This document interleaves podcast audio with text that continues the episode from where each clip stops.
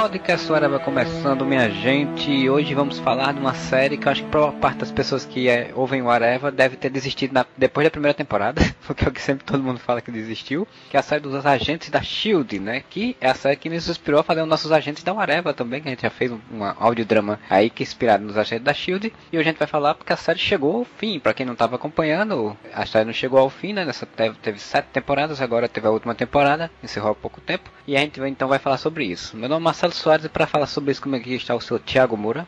Eu não entendi esse final. Na verdade, não entendi foi nada. E o senhor Luiz Felipe, direto do Nerd Debate. Boa noite, gente. Uma honra aqui pela primeira vez no podcast Areva. Grande amigo Marcelo, sempre dando força lá no Nerd Debate eu exigi de Marcelo, Marcelo, essa série vai acabar, a gente tem que fazer jus, porque eu acho que ela foi muito injustiçada pelos fãs, principalmente brasileiros, injustiçada pelo setor de filmes da Marvel, que é uma treta aí que eu acho que Marcelo vai deve estar na pauta aí de comentar. É, pois é, né? Eu, eu já participei de alguns né, debates lá, para quem não conhece, vai lá atrás, depois no final do podcast o Luiz vai dizer como encontrar, mas é um podcast bem legal, já participei de alguns programas, e realmente, assim, é uma série que a gente começou a acompanhar, exatamente naquela aquela anima, animação de ser tipo um spin-off dos Vingadores, né? Uma série que vai estar tá dentro do universo dos Vingadores e vai falar, vai ter conexões e tal. E aí a série realmente, a primeira temporada tem algumas conexões, ela demora um tanto a engrenar, depois, ela quando engrena, que ela se encaixa com o Capitão América Soldado Invernal, ela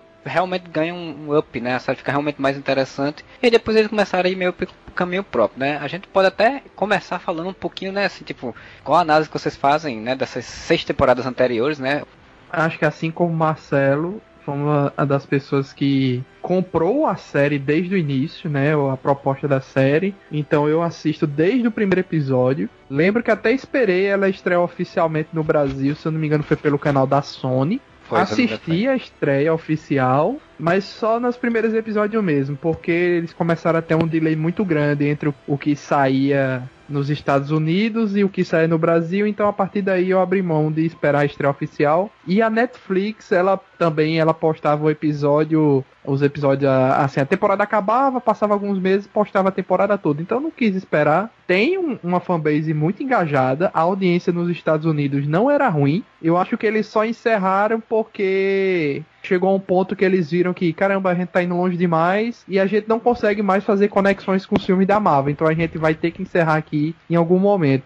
A última conexão realmente bacana foi a, na temporada 5 daquela história, ah, o Destruidor de Mundos, o Destruidor de Mundos, você lembra, né, Marcelo, dessa história? Sim. Que o tempo todo eu achei que ia ser alguma coisa a ver com Thanos, no final não foi nada a ver, mas ali, perto do, do das últimos episódios da quinta temporada, eles comentam que é, a Daisy vai comentar com um informante dela e tá passando umas notícias, tá tendo invasão em Nova York, que era a invasão daquelas tem até a imagem daquela nave do Thanos, aquela que fica Sim. girando assim. É, do início né? do filme dos Vingadores é Guerra Infinita.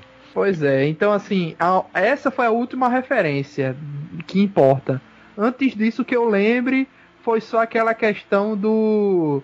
No filme do Doutor Estranho, tava passando na quarta temporada, né? O filme do Doutor Estranho cita que está faltando um livro na, na biblioteca. Quando você vai pra série da Shield, esse livro aparece com o motoqueiro fantasma naquela trama da quarta temporada. São as últimas referências, porque a partir disso aí a trama pega o, o, rumo próprio e a gente vai comentar mais na frente o que foi que aconteceu. Mas só tem uma curiosidade aqui, Marcelo, antes de passar a bola. Os únicos personagens e atores que apareceram em todos os 136 episódios desses 7 anos de série foram Clark Gregg, que é o Phil Coulson, né? A uhum. Ming-Na Wen, que é a Melinda May, a Chloe Bennett, Elizabeth Resting, que é a Gemma Simmons, os únicos. Todos os outros eles eles ficaram ausentes em alguns episódios, aí vai diminuindo o número de episódios, né? O cara que faz o Fitz, inclusive, ele some das temporadas, né?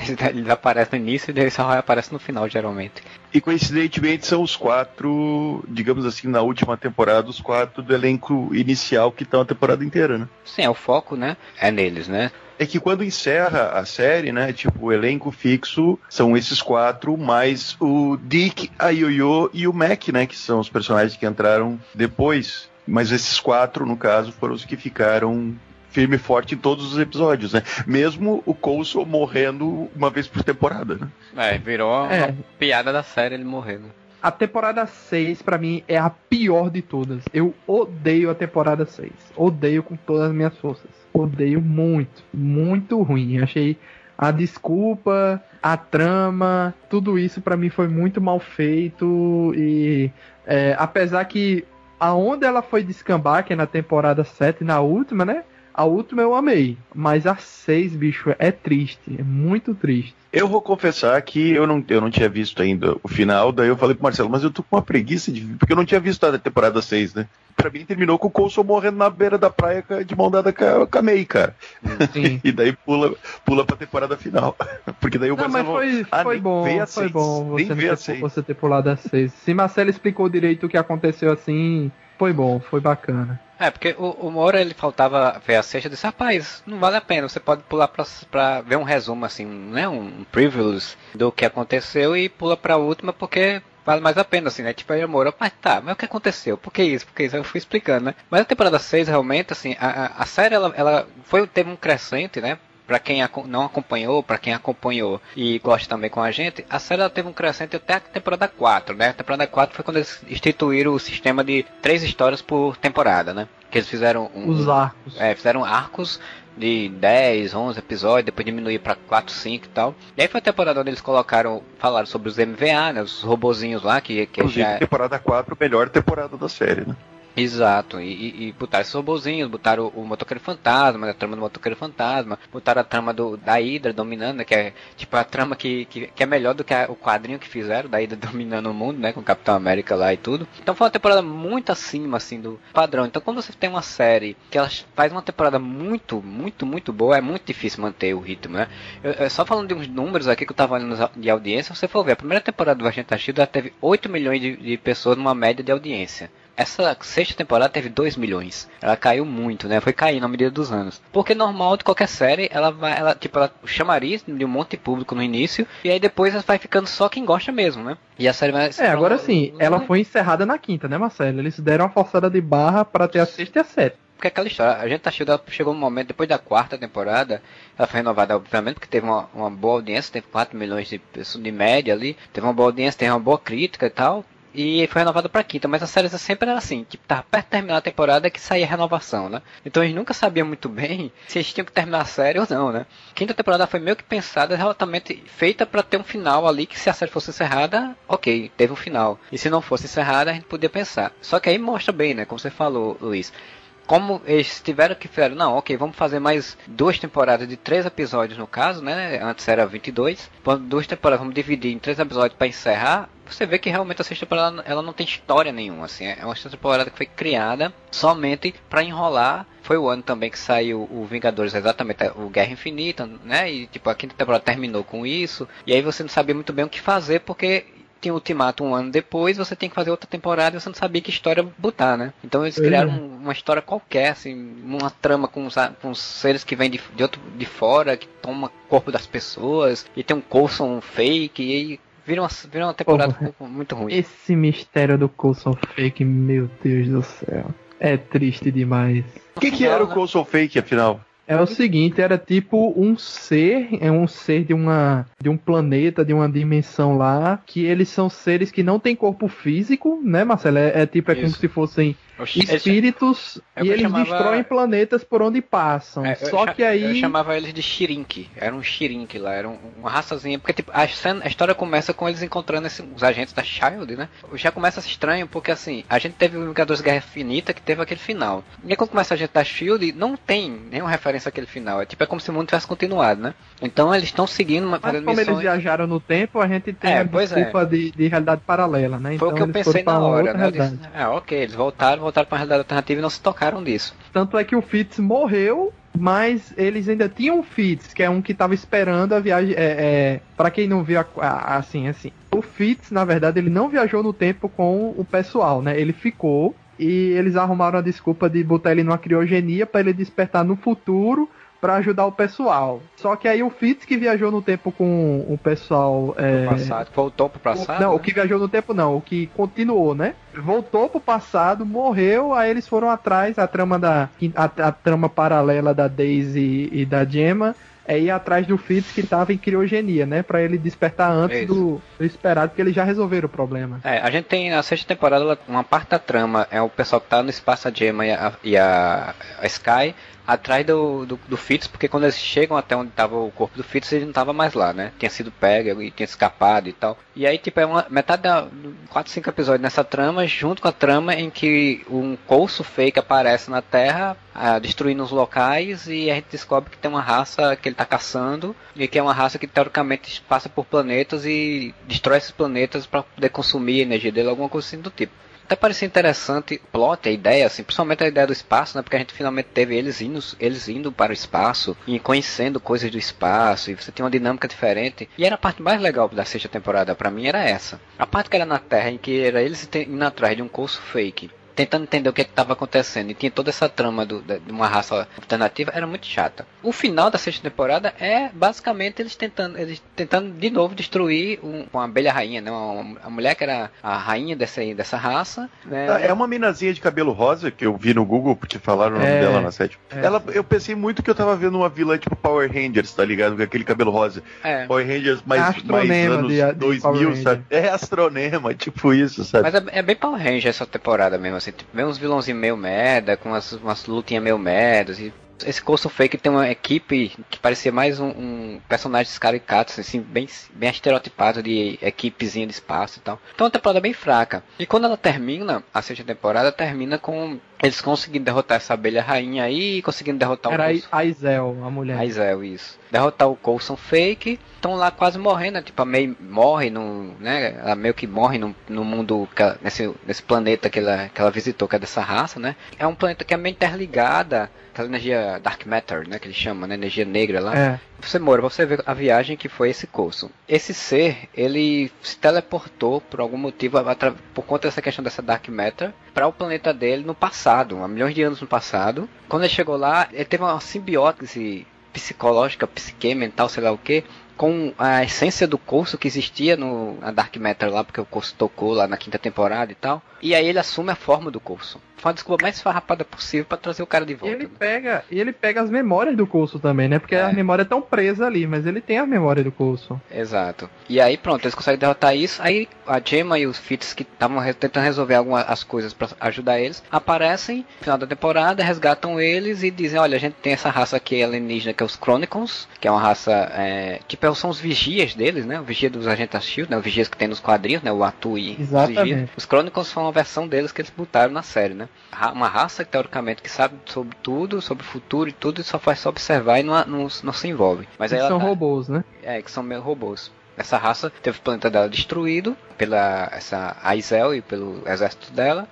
E agora ficou puta e quer tomar a Terra para como novo planeta dela e, e para isso tem que matar todo mundo, né? E aí o Fitz e a Simmons conseguem desenvolver uma tecnologia de viagem no tempo para poder voltar ao passado e tentar impedir essa raça fugindo do ataque deles, né? E a líder desses Chronicons, como eles são esses tipo vigias, eles têm uma tecnologia que prevê as linhas do tempo, né? As time é. strings. Então eles conseguem prever o que as pessoas vão fazer, para onde elas vão, tal. Elas prevêem assim mais ou menos. Tem as possibilidades, né? Ela não prevê exatamente. Tem as, as possibilidades, então, ah, 90% de chance que eles vão fazer isso. Então a gente vai já prevenir porque as chances são muito altas, né? Então é, é, essa é a vantagem dos Chronicons e eles preveem que para eles vencerem, eles têm que destruir a Shield. E para fazer isso, eles têm que voltar no tempo para destruir a Shield do passado, para impedir que ela exista no futuro, aí sim eles conseguem dominar.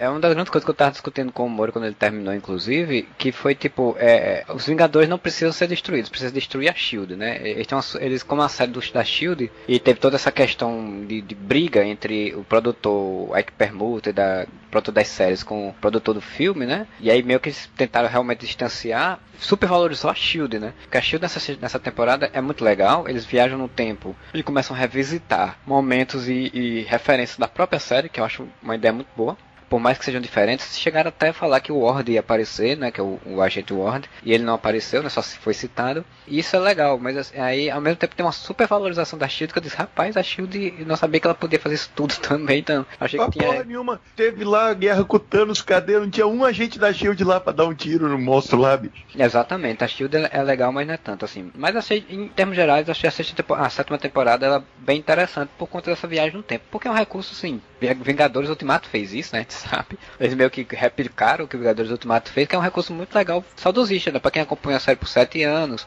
você vai ver coisas da série. Eles né? fizeram a mesma coisa que o Ultimato, né? A mesma coisa, tipo, viagem no tempo e revisitar Reino momentos quântico. importantes da história Reino Quântico. Não fez a citação direta, mas usou elementos. Ok. Mas aí, à medida que a gente for comentando, eu vou comentar o que, as coisas que eu achei negativas.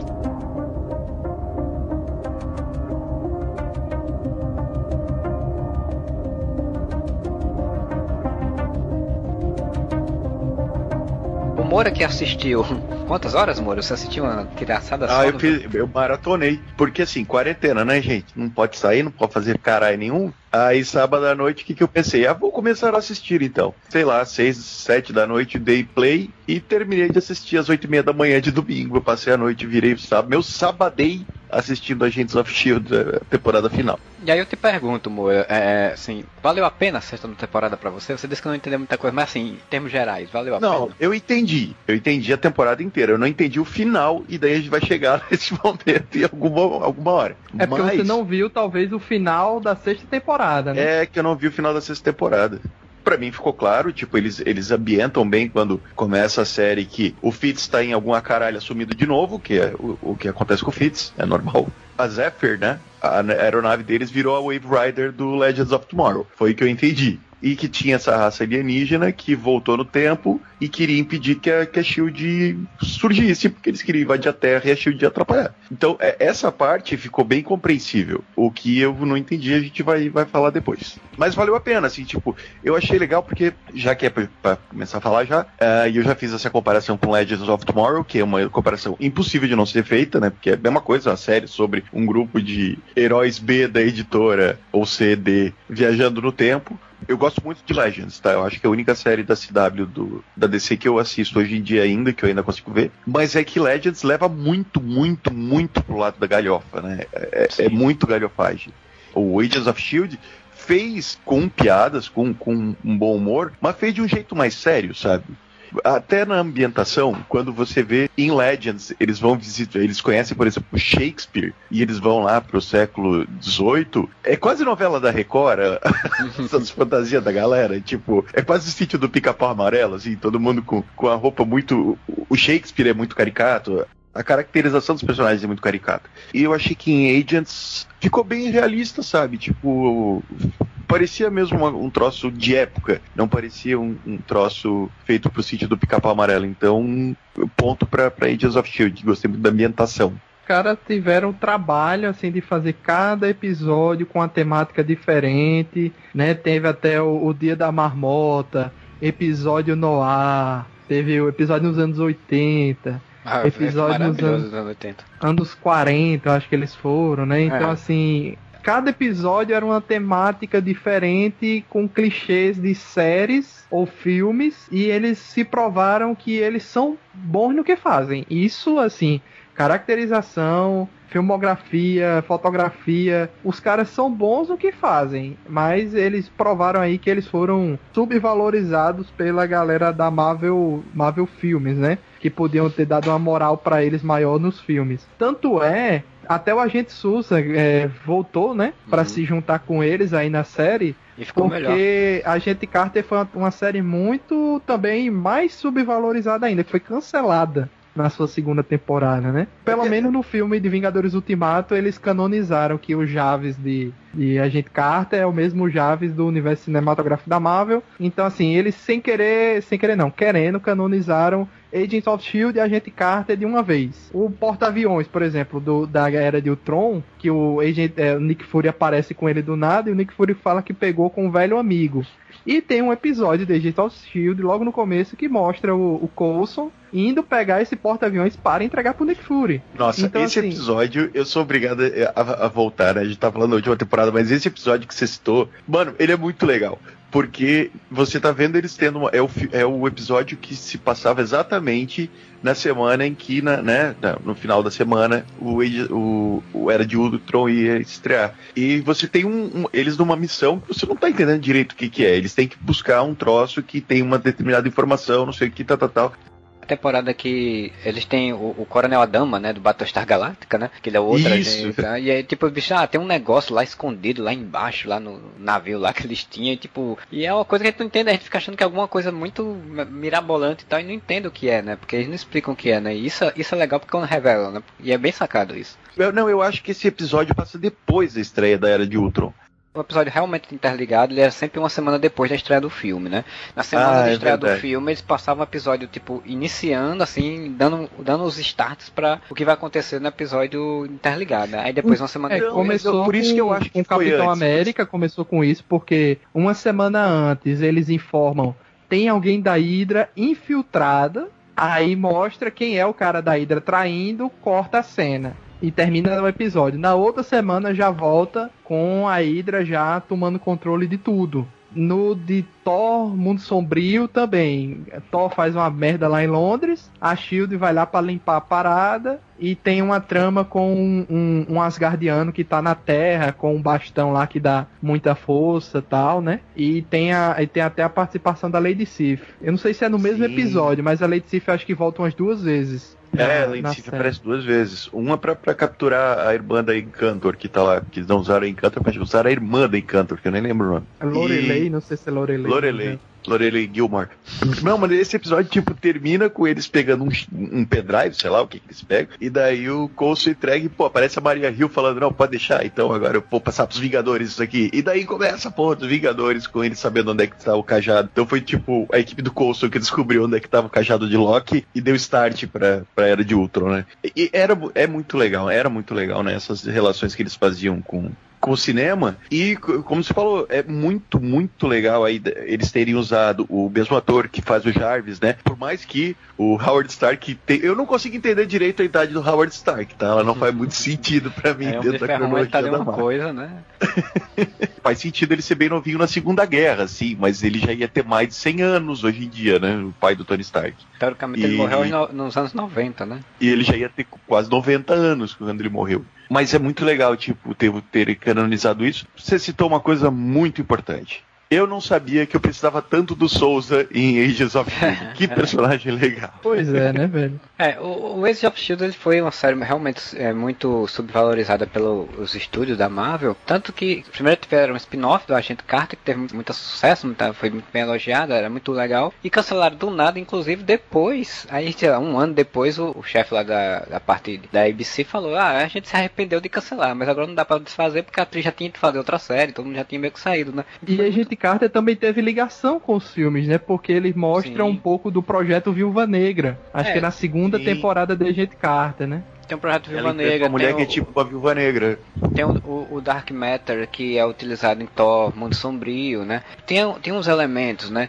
Cancelaram essa série, aí depois fizeram a ideia de, de fazer um outro spin-off chamado Os Mais Procurados, né? Que era com a Arpia e com o Hunter. Fizeram Sim, um episódio massa. Os caras saíram da série, né? Pra fazer isso e não saiu porra nenhuma. Fizeram o piloto e não aprovaram o piloto, perderam os personagens, tanto que o Hunter reapareceu depois, né? Eu acho que ele foi na sexta temporada que ele reaparece. Pra ajudar o Fitz a ficar na criogenia teve todos uns projetos, por exemplo, do, do Motoqueiro Fantasma, que quando ele sai, terminou a quarta temporada, tinha um projeto de fazer uma série dele, do spin-off, e não, e não foi, aí ia ter no Hulu, aí ia ser ele e o Hellstrom, e aí cancelaram a dele pra deixar o Hellstrom, que tipo, não, não conseguiram fazer uns spin-off da série, né? E sobrevalorizaram. E cancelaram também essa da Hulu, não? Da Hulu cancelaram do Motoqueiro Fantasma. O Hellstrom vai ter, ele já saiu até fotos que é um personagem obscuríssimo da Marvel também, né? Então. Não vai vão... ter ligação nenhuma, né? Nem com a série. Não, tipo, nem... ele tem um nome, mas o trailer que saiu e a premissa que saiu já não é ligado com a Marvel, porque tipo, não tem, não tem elementos que tem no quadrinho, sabe? Tipo, não, vai ser uma série de terror aleatória. É, uma série de, de tipo Lucifer da vida, né? Um cara com, com habilidade, com alguma é. habilidade de alguma coisa, com uma detetive, investigadora e é isso. Mas assim, uma das coisas que eu mais gostei dessa temporada de Agentes da Shield foi isso, eles puderam voltar e aproveitar algumas coisas. Eles voltam no primeiro episódio pros anos 30, né? E aí quando chegam nos anos 30, você tem todo aquele clima, tem um clima pré-guerra, né? Uma, era um período que tinha depressão, mas ainda Nossa, tem um período... e, e, tem uma cara de os intocáveis, assim, esse episódio, isso. tá ligado? Isso que é legal, a, cine... a, cinematografia, assim, do episódio remete. Primeiro que começa com aqueles cartões de apresentação do, da série são sensacionais. Cara, parecia muito, sabe o que? Nesses primeiros, que era nos anos 30, a cartela de apresentação de, de Aces of Shield parecia muito as, as, aquelas cartelas de apresentação do desenho do Batman dos anos 90, sabe? Que tinha essa Sim. ambientação meio anos 30, mas não era nos anos 30, né? E era muito bonito, cara. Continue, desculpe, te interrompi porque eu achei muito foda. Era obrigado a falar disso vocês estavam falando de referência, me lembrou o Doctor Who, porque além de falar de viagem no tempo, eles essa temporada eles também fizeram um negócio que eles não tinham feito ainda, que era é o que a gente chama em Doctor Who de two party, né? Então são dois, dois episódios seguidos, né? No mesmo tempo, né? Que Doctor Who tem muito tem muitos na série de fazer dois episódios que se passam ou no mesmo tempo ou no mesmo local de histórias assim. Ah, verdade. E aí essa série passou a fazer isso. Isso para mim melhorou muito o, o, desenvolvimento dela, sabe? Porque eles conseguiram fazer uma história que ele podia se destrinchar um pouco mais a história, em vez de fazer tudo corrido em 40 minutos, né? Então eles fizeram duas, eh, dois episódios nos anos 30, dois episódios nos anos 50, dois episódios nos anos 70, dois nos anos 80 e tipo, foi desenvolvendo a série de uma forma muito mais interessante do que fazer tudo corrido. Eu acho que, assim, Marcelo, tu, você citou uma coisa importante que funciona muito bem, é que eles não ficaram, eles não pegaram assim, ah, temos o, o elemento viagem no tempo agora. Então vamos despirocar, eles vão dos anos 30 para 2050, para 1920, pra, eles não ficaram jogando os caras para cima e para baixo só porque tem o elemento de viagem no tempo. Eles pararam muito especificamente ali no, na Grande Depressão, no início da década de 30, nos anos 50, no pós-guerra, nos anos 70 e nos anos 80. Foram os quatro, as quatro paradas que eles tiveram, por mais que tenha, é, algum, nos anos 80 principalmente, tem alguns, né, vai passando por alguns meses, eles passam um ou dois anos nos anos 80, só que eles não ficaram despirocando assim, acabamos de jogar eles, vou lutar com o dinossauro agora, tá ligado? Eles criaram uma, uma rota de história, né? Porque assim, como a lógica é dos Chronicles era destruir a Shield, então eles foram pela história da Shield. A história começou a surgir realmente depois dos anos 40, né? Quando, for, quando terminou a guerra e a Howard Stark e a Agente Carter, depois de alguns anos, né, fundam a Shield. Eu gostei muito do episódio dos anos 30 porque você, ele retornou o Koenig, né? Aquele baixinho gordinho e, e, e, toda a base de início ali do que ia ser a Shield, né? Que era o SCA. Que todos os descendentes dele são iguais a ele, né?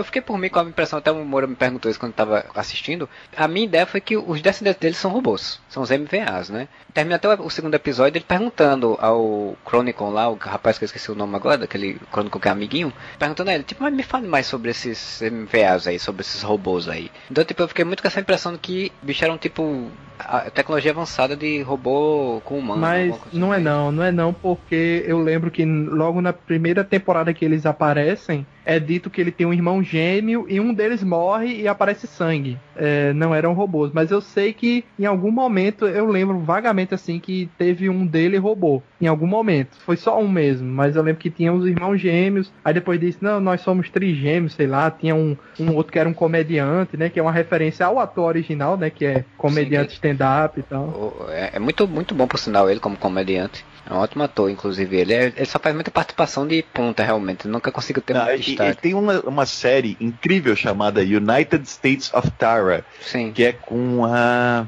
Putz, como é que é o nome dela? Me, me falhou agora, cara. De hereditário, de. E ele é do elenco fixo, e ele é ótimo, inclusive. Ele é o melhor oh. amigo da, do marido da, da protagonista da Tara. É, o nome dele é Oswald Patton, Patton, um negócio assim. Eu conheço ele por conta de, de uma série da Maria, uh, Maria Benfort, que é outra comediante stand-up que tem problemas psicológicos. Ela fez uma série em que ele participava também. Nessa série United States of Tara, a filha da protagonista é a Brie Larson. Então você tem a Capitã Marvel e o Koenig na, na série. Tem dois heróis da Marvel. Né? Só, só lembrei disso agora. Pode continuar, desculpa. Estética nos 30. Não, era só pra dizer que a série só engrena mesmo a partir dos anos 50, que é exatamente quando entra o Souza, né? Quando você entra, realmente, quando eles entendem o que está acontecendo direito, né? De fato, assim. Do...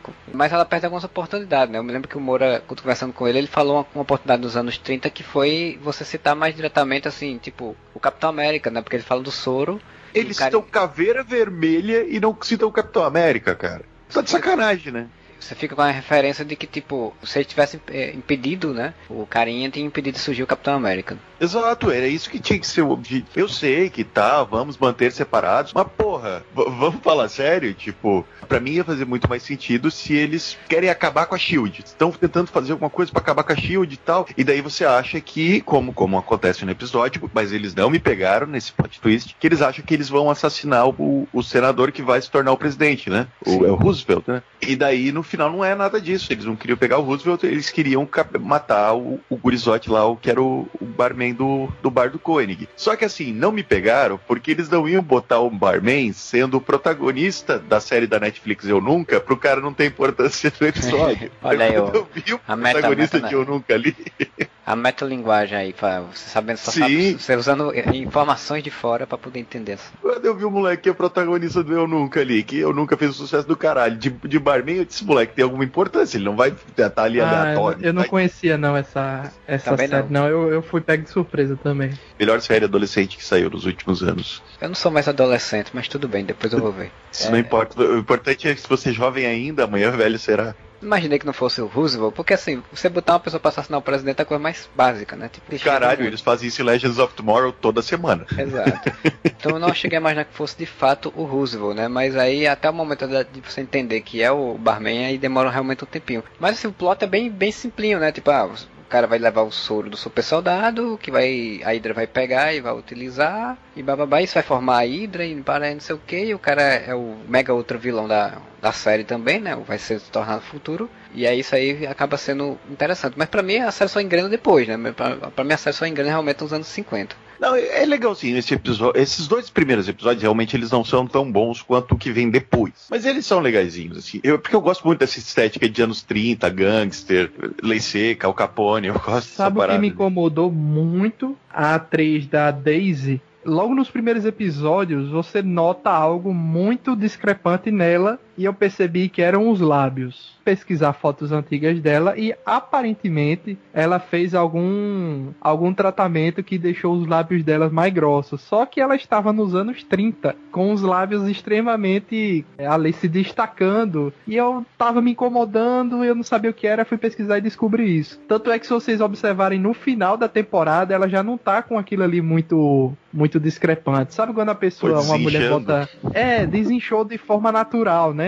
Então acho que ela começou a gravar logo que ela fez o, o, o enxerto de alguma coisa ali e tava muito estranho, mas foi passando com passar do tempo e das gravações. Tem, uma, tem umas saidinhas também, que é, por exemplo, quando eles vão entrar na cena do crime, e daí o estamos nos anos 30, né? Eles passam aqueles papinhos que eles são da guarda. Cara, eu, eu achei muito engraçado, porque eles falaram que eles eram da guarda da polícia montada canadense. O que vocês estão fazendo aqui? Não, lá é super normal aparecer cadáveres sem rosto, assim, por isso que a gente é especialista. Mas daí o policial fala, ah, mocinha, o que você tá fazendo aqui? Ela, ah, não, porque se eu vou chutar sua bunda, seu idiota. Ah, mano, sério? O, o, policial ficou com medo dela? Você tá nos anos 30, cara. Nos anos 30 o policial ia dizer, cala essa tua boca aí, ele ia tomar uma porrada dela. Mas só na ameaçinha, assim, ele ficar com medo, eu achei forçado.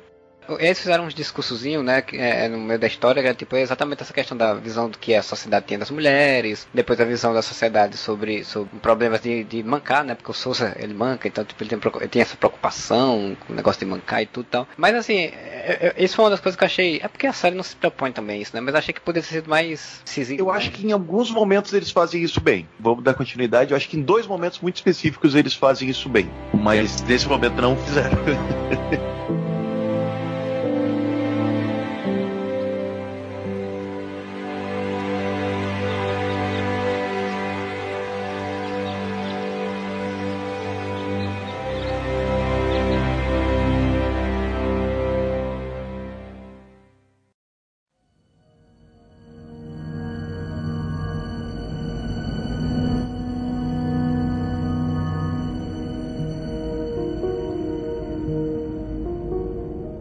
gente vai pro episódio dos anos 50, né? Que são o episódio em que eles finalmente encontram Sousa, que eu fiquei muito triste porque é um episódio que eles têm que entrar na base da Shield, tem lançamento de foguete, Chema se passando para a gente Carter e a gente Carter não aparece na porra dos dois episódios. Eu fiquei tão triste. Pois é.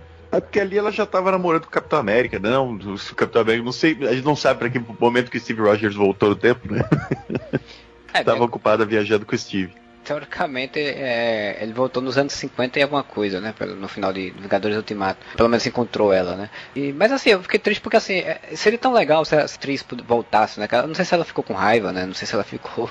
Porque aparentemente ela não tem. não tá trabalhando nenhuma série. Ela, ela saiu, inclusive ela fez uma série, uma temporada de uma série depois, do Agente Carter, depois que ela foi demitida. E a série foi cancelada também, né? Então, tipo, ela não conseguiu se manter. Eu sei que ela tava em filme, né? Eu acho que ela fez o 007, eu acho. Tipo, não adianta, a carreira dela deslanchou muito depois da Peg Carter, cara. Então, é, ela deve ter 007. sido difícil. Se eu não me engano, ela tava no elenco do novo 007. Se eu não me engano, ela está no elenco. Eu sei que ela fez ou é 007 ou é o do Tom Cruise, né? Eu sei que ela fez um. Tá aí no elenco de um filme desse tipo aí. E ela tinha feito uma série também é, britânica, se não me engano, e tal. Então, assim, eu fiquei triste porque é, você tá nos anos 50, você tá falando da Shield, seria tão legal se você pudesse trazer a atriz de volta. Cara, ela e, o, ela e o Howard Stark poderiam aparecer em algum momento, né, cara? É, Howard ela Stark vai estar no o ator original, né? Impossível né? 7 e 8. Isso, é, isso mesmo é uma atriz que todo público, né? Pelo menos assim, as pessoas que eu vejo gostam muito dela, dentro quando, da série dela, dela, e são pessoas que também gostam do, do Agente da Shield. Então, tipo, isso seria muito legal de juntar, né? Mas não fizeram.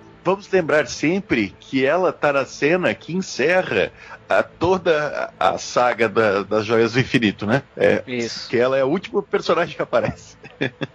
seria muito legal. Mas não trouxeram, mas trouxeram o Sousa de volta, de volta e aí ele foi ter um, um destaque que ele não tinha no Agente Carter, né? Porque o Agente Carter era o sidekick da, da PEG. E agora ele virou o sidekick da Daisy. É, e, e ele não teve, não teve tempo para ter um desenvolvimento de personagem, né? E agora nessa série, no Agente Shield, ele de fato teve um desenvolvimento de personagem. E foi uma coisa muito legal porque é, mostrar como a série tem a possibilidade de trazer pessoas que você nunca imaginava inserir-se numa série e ficar, né? Porque tipo, ele começa essa, essa série, essa temporada ali nos anos 50, na, sendo um agente da Shield, ele termina no, no espaço, né? E, no, e numa cena hilária, cara, que quando a Gemma. Cara, primeiro que quando eles estão fazendo. Essa temporada eu tive a impressão que eles botaram muito mais humor do que eu lembro nas outras, do que tinha nas outras, né? Pelo menos é, foi a minha percepção. Então quando o Cole E a Gemma estão testando as pessoas para ver se eles são Chronicles, eu, cara, eu achei muito engraçado. Eles, Coulson chega pra velhinha: se você estivesse num deserto e pegasse uma tartaruga e virasse ela de barriga para cima, e você visse a tartaruga fritando, aquela desgraçada, e a velha começa a chorar desesperada: por que você isso é louco?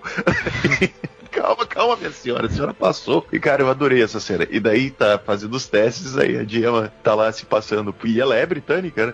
Tá se uhum. passando uhum. por Peg Carter. Esse que é o Souza, sei lá. Daniel Souza, assim, o parceiro da gente Carter. Ele, esse mesmo. e ela, e eu imagino que agora você vai me prender. Aí ele prende ela e fala: pior sotaque falso que eu já vi na minha vida. E, e ela, ela é britânica. britânica. Ela fica ofendida, né? Falso? Sim. e, mas também o Souza é muito fácil de gambelar, né? Porque daí a Daisy entra ali. Eu não sei como é que a Daisy entrou, porque foi maior trampo pro Coulson e a Gemma conseguirem entrar, né? Precisaram sequestrar o cara e pegar a credencial do cara para passar lá. E elas passam Peg Carter. Mas a Daisy só entrou, né? Quando viu, ela já tava lá no, no, na sala do Souza, né? Falando é, que era da CIA e ele caiu no papo. É os, os roteirismos, né? Depois que o episódio já engrenou, aí a pessoa sempre entra assim de qualquer jeito, né? Mas esse, esse episódio tem uns elementos legais, além desses, assim, tipo, achei o elemento que remete exatamente à Hydra infiltrada, né? Porque, tipo, os Chronicles, que eles, se, eles tomam o corpo do, de pessoas de dentro da Hydra, da, da SHIELD, e eles têm a destruição, botar um negócio lá pra destruir, ou é destruir o, gueto, não lembro se eles queriam destruir ou se eles queriam mandar alguma coisa. Eles queriam mandar alguma coisa, não, eu acho. É, não, é que eles explodiam, eles iam usar ah. o corpo de uma Chronicon pra transformar aquele hélio, que era o nome ah, é, daquela é, bateria de energia, numa grande bomba nuclear, que é tipo destruir todo o complexo da SHIELD e matar os maiores cientistas da SHIELD, então não ia mas impedir a criação da SHIELD. O mais divertido ia... dessa temporada é eles não tentando fazer de tudo para não alterar a linha temporal e matar personagens, pessoas importantes tal. Aí do nada, eita, mataram os pais do Mac, eita, morreu Sim. um dos criadores da, da Shield. Um filho dele que devia ter ido para pro espaço ficou aqui e depois ele se tornou, pegou os poderes da Daisy e virou um inumano. O, Bicho, virou o pior uma... vilão que já apareceu em Ages of Shield. Mas pior, lá. pior mesmo, pior, pior mesmo. Totalmente o, o, o filho rebelde da família tal. Mas é. que o destino dele era a morte, né? O, o irmão dele, o Melick, ia, ia o Melek que a gente conheceu, né, no futuro, ia mandar ele para o espaço e ia morrer lá, tal, nas mãos da, do, do Colmeia, né? Bicho, eu não diria engraçado, mas assim, a cara dos personagens de quando começa a descobrir que fulano morreu, fulano morreu, não devia ter Sim. morrido. E eles fizeram aquele, aquele plano todo para salvar o Sousa e do nada toda a linha temporal foi alterada, até que eles chegaram à decisão de, não, é outra, a gente criou outra linha, quem quiser ficar aqui fica, o que a gente vai voltar para nossa e é isso aí.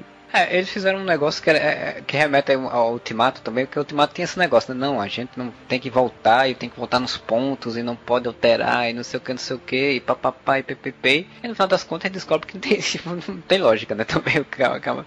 Não. Mas assim, tipo, os Vingadores conseguiram fazer isso. os Vingadores não saíram fazendo bosta no passado. O que você quer dizer? Tudo bem, o Loki conseguiu escapar, então eles fizeram bosta assim. O Tony Stark. É, mas, mas, dizem que o maior problema era retirar as joias do infinito e não devolver, porque elas são itens muito importantes desde a criação do universo, então eles não podiam ter sido removidos da linha temporal sem que fosse devolvido depois. Foi isso que eu entendi. Então, assim, qualquer Sim. alteração que foi feita tirando isso, talvez o universo se ajeitou e, e voltou ao normal depois, ninguém sabe o que, que a, a ânsia fala pro Bruce Banner? Ela fala: se você tirar essa joia do tempo daqui, você vai criar uma linha temporal, isso vai separar. Então, a tua linha temporal vai ter essa joia para te defender. A minha linha temporal não vai mais ter essa joia. Então, eu não posso te entregar a joia. Ele fala: não, mas depois eu volto e te devolvo aqui, de boa, e daí né, corrige. Só que a partir do momento que o Loki fugiu, quer dizer, o Loki ainda está vivo nessa realidade e nunca passou por todas as situações que ele passaria depois os outros Thor, já é outra linha temporal, né? Teoricamente vai ser explorado na série dele, né? Sim, e sim, teoricamente é... vai ser explorado na série dele o Agente da Shield ele meio que explica um pouco essa coisa, porque ele trabalha o conceito que exatamente a Marvel vai trabalhar agora, que é de multiverso, né? O, o que eu achei engraçado disso é porque no Ultimato, Bruce Banner logo diz, olha, a gente não tem como mudar o passado porque a gente já viveu o passado, então quando a gente voltar no tempo, sabe, qualquer coisa que a gente muda, a gente não mudou o nosso passado, a gente criou uma linha alternativa. Então, tipo, foda-se, né? Então, é.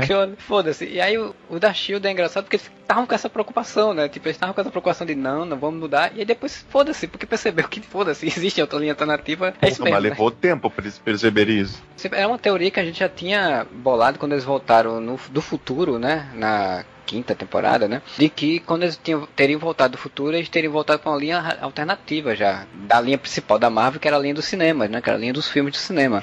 É, mas é, é diferente, porque assim, na quinta temporada, quando eles vão mais ou menos boa, que eu acho boa em certos pontos e acho ruim em outros pontos, quando eles vão pro futuro, e daí eles voltam pro passado, eles estão voltando pro presente deles. Então, se eles alteram o que aconteceu no presente deles, eles não estão alterando o passado deles, eles estão alterando o presente, fazendo com que aquele futuro se torne uma linha alternativa eles continuam na mesma timeline deles. Não tem como eles voltar é, para outra timeline. O Dick não desaparece, né? Então, assim, o Exatamente. futuro não deixou de existir. Eles vão impedir que o, o presente deles se torne aquele futuro. E tanto é que quando eles foram pro passado agora nessa última temporada e voltaram pro presente deles, eles também não alteraram nada, né? Então eles estão, tipo, Sim, pegando exato. informações de linha do tempo diferente para resolver alguma coisa na linha temporal deles, né? E Exatamente. essa temporada aí que vocês comentaram, a quinta, eu acho muito bom. Eu gosto, tá? Eu não, eu, não, eu, gosto, eu acho ela mais ou menos boa, porque ela termina com aquele graviton de bigode do General Talbot, que eu, eu tenho vergonha daquele final daquela temporada. Não, eu, eu é gostei, é eu só gostei daquilo ali porque é o seguinte, eles passam a temporada toda comentando, destruidor de mundos, destruiu o planeta Terra, Vingadores Guerra Infinita não tinha estreado ainda. Eu pensei, pronto, é Thanos. Thanos fudeu a Terra de algum jeito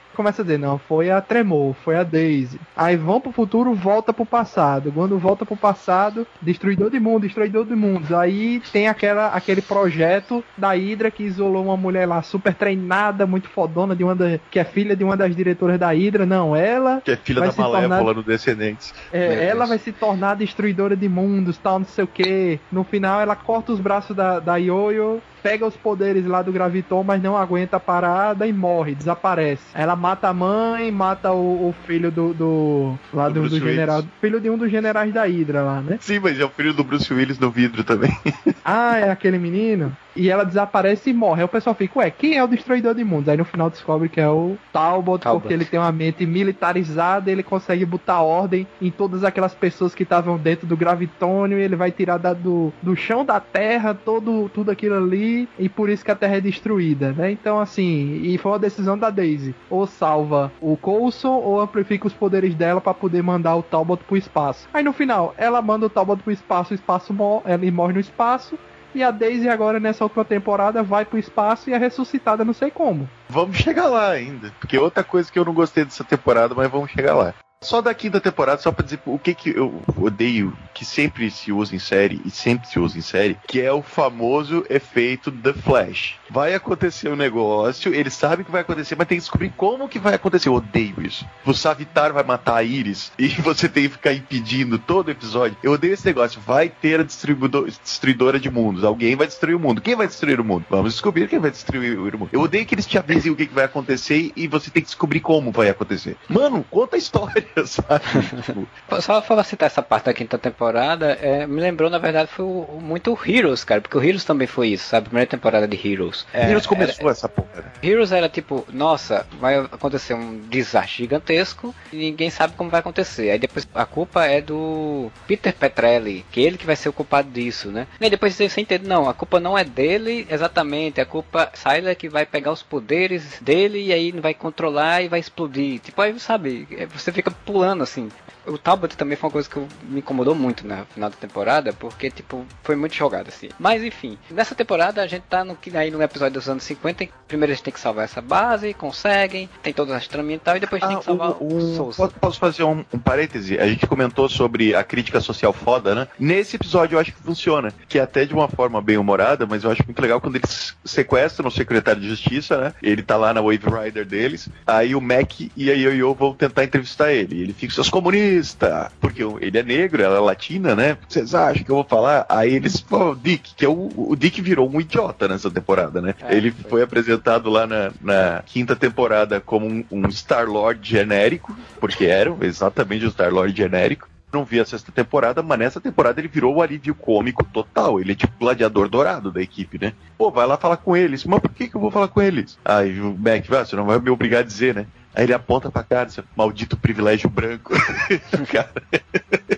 O próprio general lá, mesmo continuando negando falar, ele acaba entregando o que ele tinha para entregar, porque o cara era branco sem querer. Fala muito sobre esse lance. Primeiro do, da, da ameaça comunista, que é uma coisa muito anos 50, né? Ainda bem que hoje em dia as pessoas não têm mais esse medo de comunista. Pois é. Elas superaram, né? Essa maluquice. E o lance também da segregação racial e tal, que também é uma coisa que a gente super superou hoje em dia, né? Não, a própria, a própria Daisy fala pro Souza, né? Quando o Souza fala, nossa, estou amando o século XXI. Ela assim, ó, não se empolga muito. A gente faz boas próteses, mas o fascismo está de volta. Foi aquilo que eu tentei matar há 10 anos atrás. O que não, o que eu derrotei há 10 é, anos 10 atrás. Anos atrás é, ela, tipo, é, pra você ver como a gente repete as coisas, né? O episódio volta o Souza, né?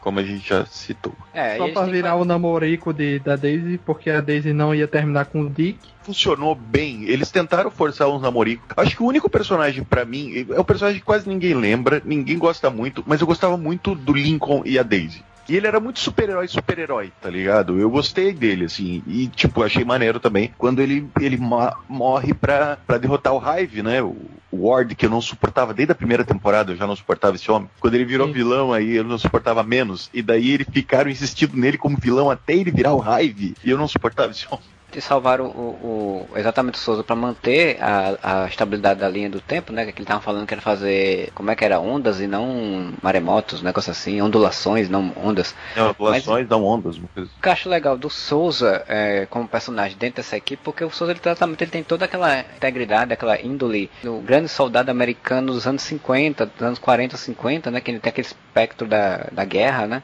Tem um tom de esperança e inocência interessante para a série, porque assim, a série você já tinha sete temporadas onde todo mundo já passou por um monte de merda e todo mundo meio que não sabia se ia dar certo, todo mundo meio. Gente já morreu, gente já voltou. Todo mundo já um... se fudeu muito ali, né? É, você já tem um, um Coulson que não era mais um Coulson, era um robô, não era mais um ser vivo. Aí você tinha a May que tava com problemas de não ter mais sentir mais emoções porque tinha morrido e foi ressuscitada e aí ficou com esse problema. Você tinha toda uma, uma família disfuncional ali e ele entra como uma pessoa que, tipo, precisar, eu tô aqui, eu sou uma pessoa que você pode contar. É. Souza é um, é um Capitão América coxo, né? Ele é Capitão América do filme do Capitão América dos anos 90, né? Que ele mancava, né? Ah, verdade. Bem lembrado. E tinha todo o mistério também do Fitz, né? O que foi que aconteceu com o Fitz, a Gemma quando desativou lá aquele episódio do, do. Acho que é o melhor episódio dessa temporada, é aquele do Dia da Marmota, né? Que a, a Daisy fica voltando no tempo e depois ela percebe que também o Coulson fica sem ser afetado também pela, pelo retorno temporal e tal. Aquele episódio foi dirigido pela atriz da, da, da Gemma, né? Foi todo dirigido por ela. Quando eles tentam tirar o, o chip de memória lá para destravar as coisas, a galera morre misteriosamente. É muito bom aquele episódio. E ela começa a chorar copiosamente, né? Por se arrependendo, é. Fitz, Fitz tal, e ninguém sabe o que foi que aconteceu tal. E aquele mistério continua até não querer mais. Eu, eu acompanhava no Reddit, sabe? As teorias da galera. Muita gente especulava que ah, o Fitz teve que morrer, se sacrificar e colocar a mente dele escondido na mente da Gemma. Ela não podia saber disso, né? Então sempre tinha, tinha um monte de teoria, mas no final, do jeito que foi, eu gostei, sabe? Esse mistério foi uma coisa que me pegou, porque assim, constrói mistério desse jeito. Não me fala o que, que vai acontecer lá no final, eles têm que impedir. Bota um troço ali que tu vai me dando pitadas que pode estar tá acontecendo. E daí você mas vai. eles falam que vai acontecer. Eles não, falam que a equipe fala nunca mais vai se reunir para uma missão novamente. Ah, não, isso eu achei uma bosta. Isso aí a gente chega nisso já já, quando chegar nesse episódio. Isso eu achei uma merda colossal. Não, mas, assim, mas, o, roteiristicamente o, falando o legal do mistério do Fitz é porque eles botam, olha, o, a, o Fitz não pode estar tá aqui, porque senão os Chronicles podem pegar ele, se pegar ele acabou, então ele está em algum outro lugar e eu não posso saber em onde ele está, então por isso eu não sei. E aí tipo, ok, a gente, né, todo mundo entendeu Mas é uma, isso, E é uma coisa que vai te apresentando aos pouquinhos. É. Você sabe que ela está tendo uns lapsos de memória, não sabe exatamente por quê. Aí de repente você tem aquela, aquele negócio dela mexendo no pescoço, aí dá um zoomzinho ali e tem o símbolo do Brainiac ali atrás, né? Dos três pontinhos na, na nuca dela. O que, que eu pensei? Ela é um Chronicle também. Cara, é, que, que merda. Ela é um, um, robô também. Ela é um LMV, sei lá, não lembro como é que fala o nome desse negócio. Porque o Fitz está escondido, eu botei esse implante de memória aqui, de, de inibidor de memória, que é para eu não lembrar onde é que o Fitz está. Ah, então tá. Mas daí, se ela não lembra, será que o Fitz não morreu? Será o que, que aconteceu com o Fitz? Então é um mistério que ele vai te revelando aos poucos. Ele não te fala lá no final, sabe? Você não, não começa pelo final e daí vai voltando e tentando impedir aquele final, entendeu? Ele é um mistério mistério mesmo, né? Eu só vou dizer quando a gente for comentar mais pra frente, vai comentar direitinho, mas vou dizer que eu particularmente achei um muito exagerado para o resultado final, né? Mas vamos quando chegar Não, lá. Não, mas eu, eu acho que eu entendi o que, que era o resultado final. O lance, assim, ó, vamos, vamos falar do episódio em que, em seguida desse da bomba ali, que eu achei muito legal também, que é quando dá, dá a pane no, no Coulson e ele começa a ver tudo preto e branco. Essa, essa desculpa foi muito esfarrapada, mas é o do né? engraçado. É, eu assisti a série do Westworld, né? A última temporada, a terceira. E tem um episódio em que o personagem do Jason Arrow, né? O cara que era do Break Bad, ele. Era um Paul. Era um Paul, é. Jason Arrow é um escritor de quadrinho. Era um Paul. Ele toma uma droga e a droga faz com que ele tenha sensações de filme, sabe? A primeira sensação que ele tem é ficar tudo preto e branco e meio noir e depois fica com outra, outra sensação. Aí, tipo, é um recurso que utilizaram no, no episódio somente para fazer um recurso visual estético bonito que não serve de porra nenhuma no episódio. Não tem lógica nenhuma. É só pra mostrar que eles são foda. A gente achou que eu curtia porque eles usaram. Eles fazem isso que, tipo, no final das contas não tem muito recurso lógico dentro do episódio, não, não tem pra que funcionar aquilo, mas eles fazem com uma justificativa boa, que tipo, foi o problema que o Coulson teve. Ele é um robô, Sim. então, tipo, dá pra entender, justificou melhor, sabe? Assim, eu gostei muito por conta disso, quando teve isso. Não, e eu gostei do episódio, assim, bem, bem no ar. Cara, a estética é... tá muito legal, né? E, e é você trama... fazer um episódio inteiro preto e branco, mano. E a trama realmente segue bem trama de, de filme no ar, né? Porque a trama de você fingir a morte de alguém, enganar uma pessoa que tá querendo matar outra, né? Pra poder salvar uma vida, é muito trama de noir, realmente. E a história Não, e até é... quando ele começa falando, né? Essa história de um herói. E às vezes o herói tem que morrer, e não sei é, é muito Humphrey Bogart, assim. E é uma é daquelas bom. coisas que a gente sabe que o Souza morreu, mas ninguém sabia como, né, até então. Sim. Mas... Ele disse logo, né? Ele disse que, tipo, ah, ele vai morrer, né? Já, já sabe que ele vai morrer. Ele é, e aí uma coisa muito interessante também pro personagem, tipo, ele foi um dos primeiros a entender que a Hydra estava infiltrada, né, na Shield. Isso é muito legal, né? E tem uma cena muito boa, né, que ele, eles estão, eles ficam enganando ele várias vezes para não dizer que eles são do futuro tem uma hora que eles estão fazendo de conta que eles são uma organização que é mais secreta que a Shield, né? Ele fala assim, tá, eu não deveria falar isso para vocês, não sei se eu posso confiar em vocês, mas vocês salvaram a minha vida. Eu acho que a Hydra está infiltrada na Shield. Aí os três fazem, aham, é, é. é. ele, ele fica, pô, você já sabe, cara. É, já sabe desde de Capitão América Soldado Invernal, amigo. É, ele começa a desconfiar que eles são de outro canto quando ele entra na nave, né? Nos F1. Sim. É, né? Que porra, a nave super altamente tecnológica pra época, né? Então tem. É, o, o, general lá pensou que eles eram alienígenas, robôs alienígenas comunistas do espaço. sabe uma coisa que achei interessante assim, pro futuro, né? Que eu acho que não vai ser explorado. Imagina que o Dick vai ser o responsável pela criação dos Vingadores naquele universo. Porque Thanos vai vir de um jeito ou de outro. Só não vai ter ameaça de Ultron, talvez. Não sei se Tony Stark vai fazer a mesma besteira, mas assim, o Dick que tem todo o conhecimento, ele que sabe o que vai o que acontecer, né?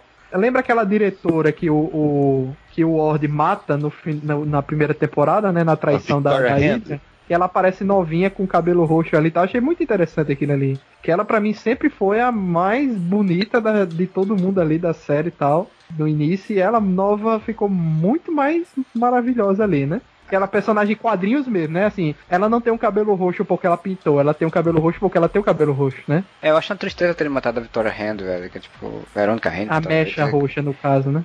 Ela, ela era um personagem muito legal. Assim. Eu gostava da atriz também que interpretava ela. Assim. É, ela morreu na primeira temporada porque, bem claramente, eles queriam que a gente pensasse que ela era a agente infiltrada da Hydra. Né? Sim, sim. sim, sim. É coisa, porque ela tava fazendo ela tudo morre, contra a ideia da galera, é, né? Mas ela tava mantendo o protocolo, o na né? verdade ela serve para isso, pro Ward matar ela e a gente dizer, caralho, é o Ward que é o infiltrado, que porra. Mas imagina Mas aí, aí, esse futuro aí que Dick, que é o diretor da Shield, que tem todo o um é conhecimento Fury, do né? futuro, né?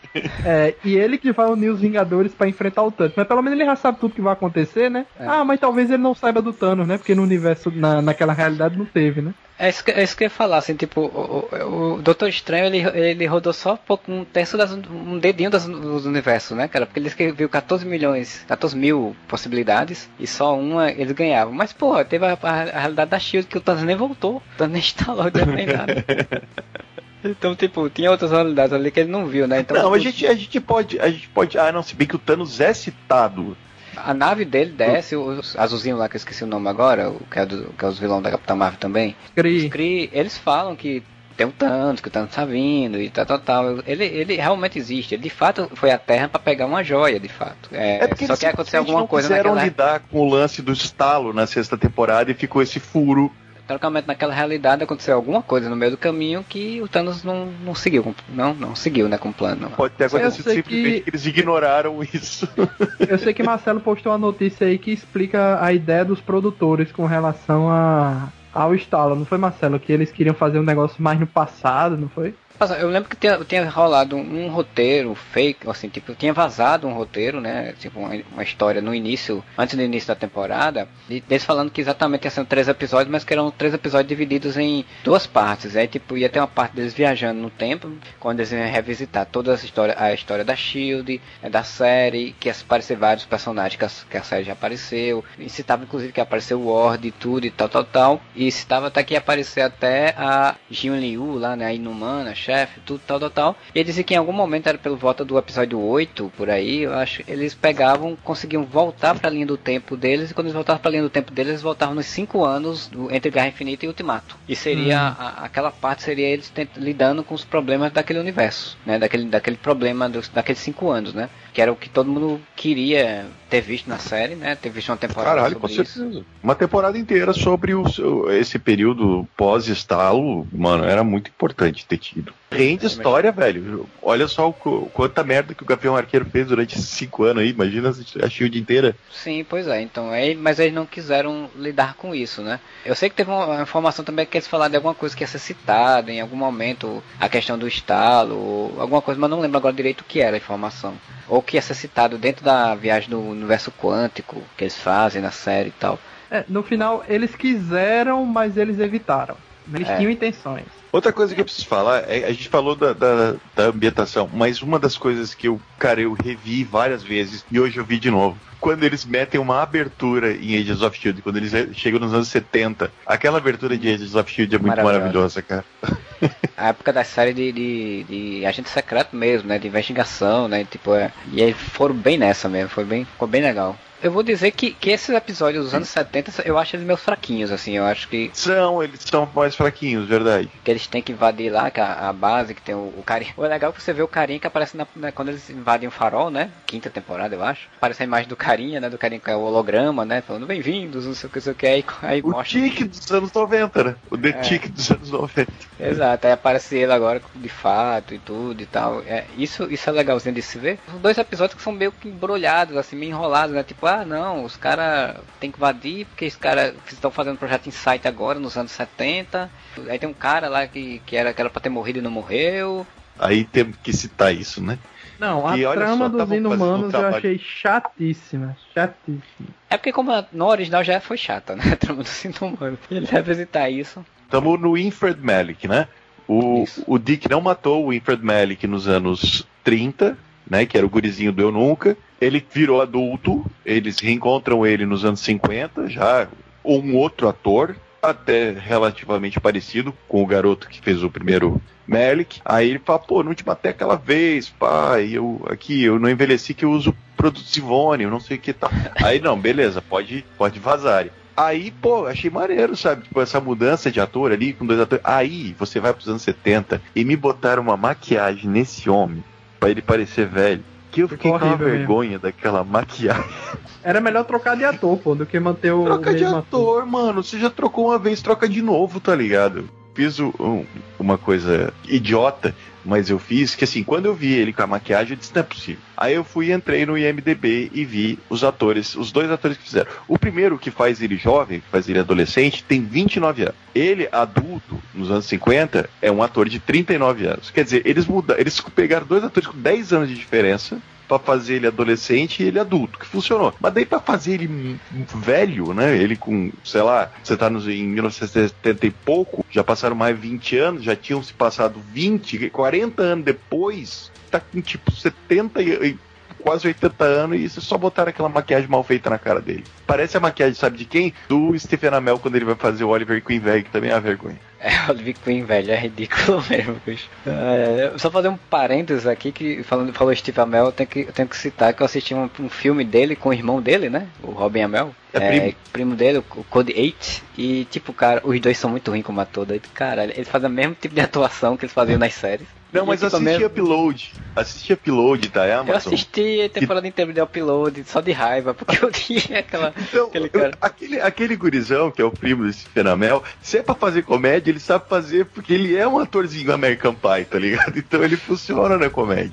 É, mas o upload é, tem uma raiva por outros motivos. Mas é, ele é muito ruim, cara. O Steve Amell tá muito ruim também nesse filme. Foi só um parênteses. Fenamel é muito ruim, né? O Fenamel sempre foi ruim. Mas falando desses episódios aí, que, que é, né, já, tá, já passamos aí da metade da, da temporada, é um episódio só pra você botar que, tipo, tem o pai do Mac preso, aí eles têm que pedir o projeto Insight, e a gente descobre que os caras avançou tudo, né, o cara não morreu, não me lembro agora qual foi o motivo dele não ter morrido, que era pra ele ter morrido mais cedo. É, Chronicles né? foram atrás dele e já falou, porque eles quiseram que o Coulson se juntasse com eles. Aí o Coulson falou, ah, vou tomar no cu. Aí eles, ah, então vai ver o que, que nós vamos fazer, filha da puta. Aí ele foi lá, e, ó, seguinte, os caras lá vão fuder com a tua vida, nós vamos te ajudar, mas tu tem que obedecer nós. E daí ele não morre porque os Chronicles alteram a linha temporal, né? Tipo, vão avisando pra ele, deve ter dado remédio pra ele, essas coisas assim. E daí ele vive mais. E o que altera também, inclusive, né, leva ao Nathaniel Malik, né, o, o irmão mais novo, o filho mais novo, a não morrer, né? Porque faz sentido, porque o, lá na, sei lá, segunda temporada, terceira temporada, tem o flashback que mostra que o Gideon mandou o Nathaniel como uma oferenda, né, pra Lula espacial, como eles- chamaram, o povo espacial, porque o pai tinha morrido, né? Senão o pai dele não, não teria deixado. E com o pai vivo, ele nunca, nunca acabou nunca fazendo isso, então o Nathaniel também permaneceu vivo, né?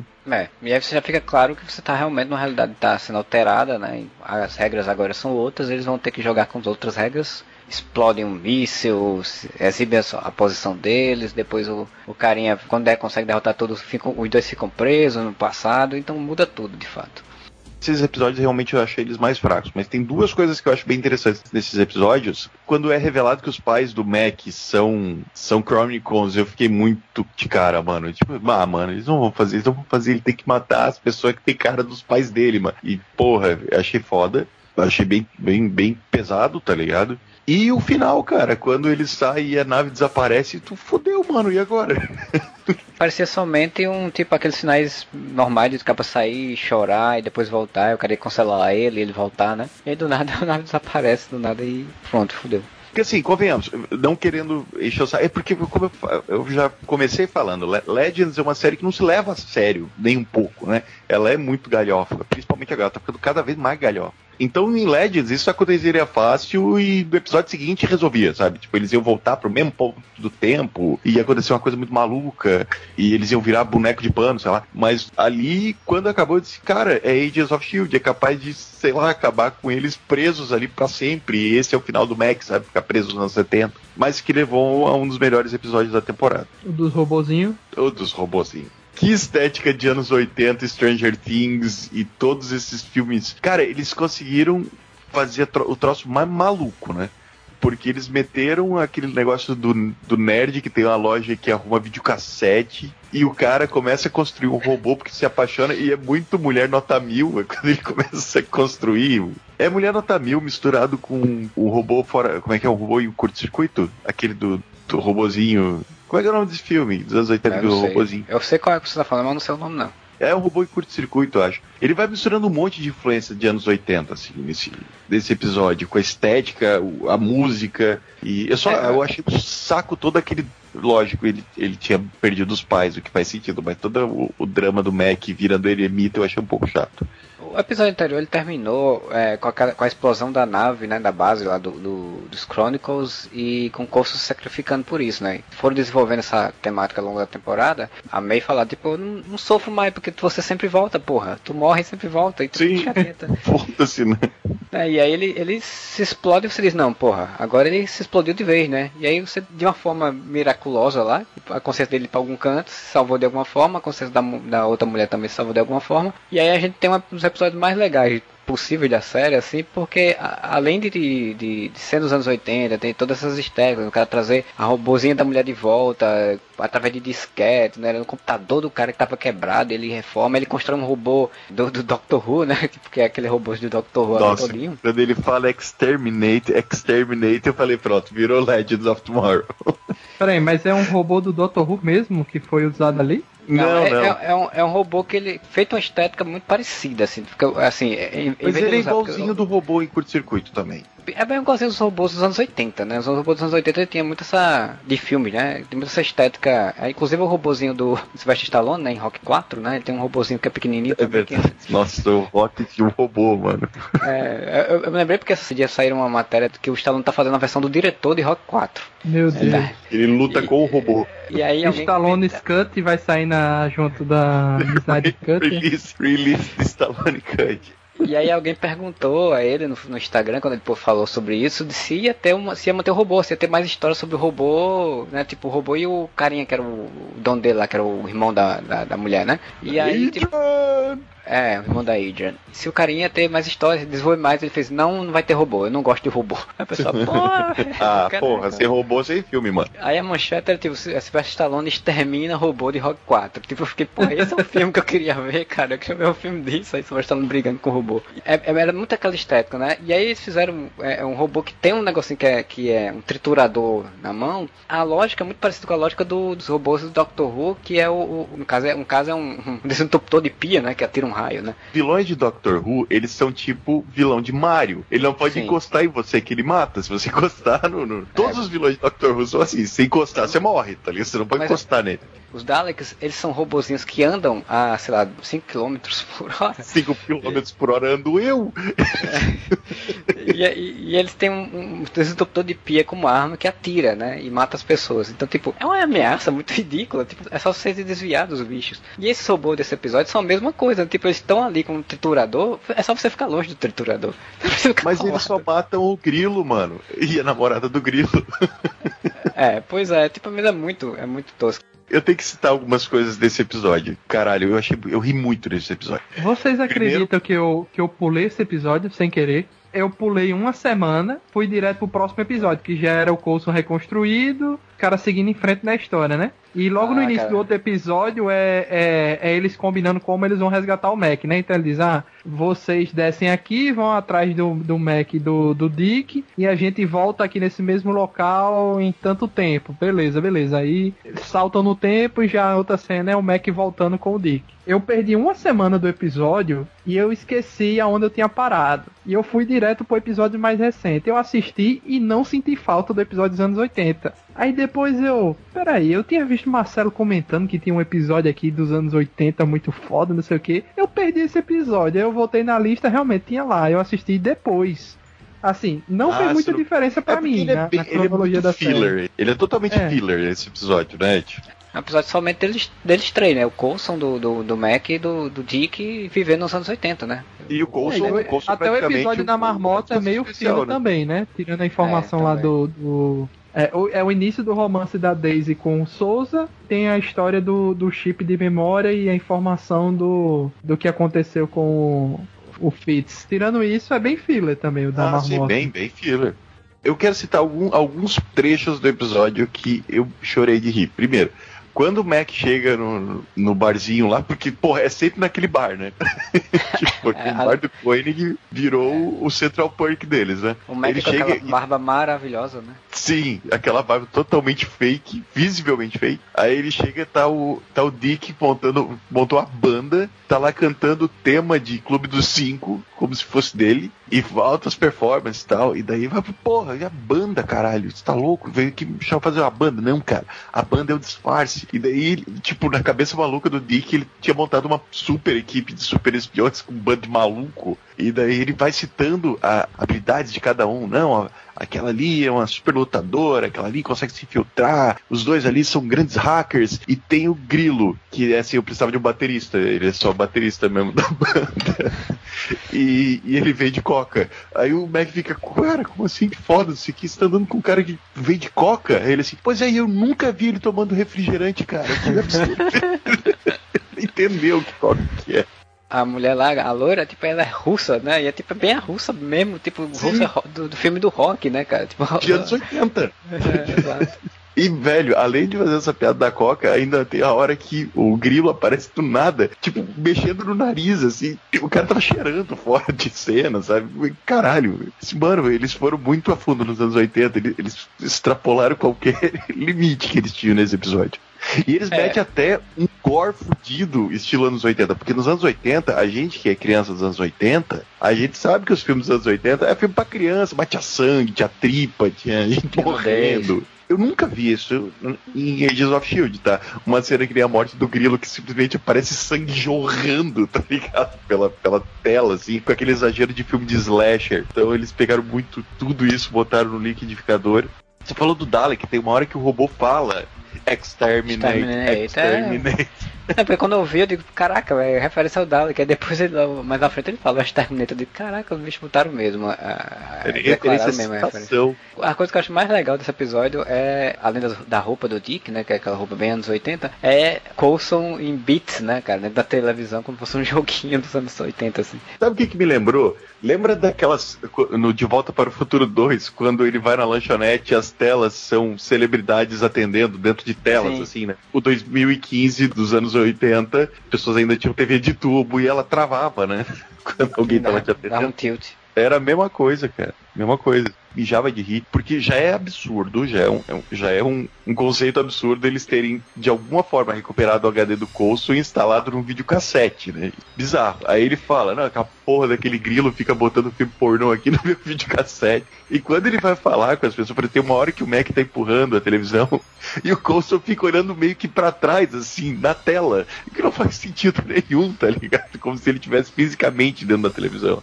Mas é um episódio realmente fila, né? Ele só tem que enfrentar a, a Leader Chronicle, que tá tentando se reorganizar. E aí depois, no final, ela encontra o, o, o Malik, né? Que é uma cena maravilhosa, como se fosse só a mãozinha dela, né? Fosse uma versão pequenininha dela rodando pela cidade, descendo escada. Cara, a, a ceninha do robôzinho descendo da escada é muito maravilhosa, que aparece ele. Aí corta, Ah, ele tá no pô. degrau de baixo. Caralho, que cena idiota, mas muito engraçada. É bem isso, é só pra mostrar depois que elas se juntam ao Malik e eles juntos vão modificar de novo a realidade. Ela vai dar a indicação de onde tá lá o, o Shangri-La lá dos inumanos e aí e vai ter todo esse desenvolvimento no próximo episódio deles ter que ir atrás dessa, dessa outra personagem que inseriram, que foi a irmã que, tem, que na linha original tinha morrido Ai. da Daisy e que agora não morreu. É um retcon, né, no caso, porque ninguém sabia da existência dessa, dessa atriz, né? Aí explica o porquê da mãe da Daisy não ter ligado muito pra ela tal. Sim. Um retconzão. Explica porque a mãe saiu, né? Porque a mãe foi pro mundo e encontrou o pai da Daisy, né? E se junto, tiveram relacionamento e tal. Mas é uma coisa assim, tipo, é, um, é toda uma história muito mais fraquinha, assim. Inclusive, tem um personagem que eu acho muito legal, que é o noturno deles, né? Que no original eu já achava muito legal. O Gordon. Eu acho Gordon. ele muito legal esse episódio. E de novo foi mal utilizado. Ele já foi mal utilizado na, na primeira vez. Aí de novo mal utilizaram ele. Tipo, é toda uma trama muito boba. Essa é meio chatinha. Ah, sim. Não, e transmitir poderes virou fácil demais, né? Tranquilo. Né? Caralho. Né? É a transfusão de medula óssea ali e pronto. O episódio do Dia da Marmota é depois disso, né? Ou é antes? Nem lembro mais. É depois, é quando é...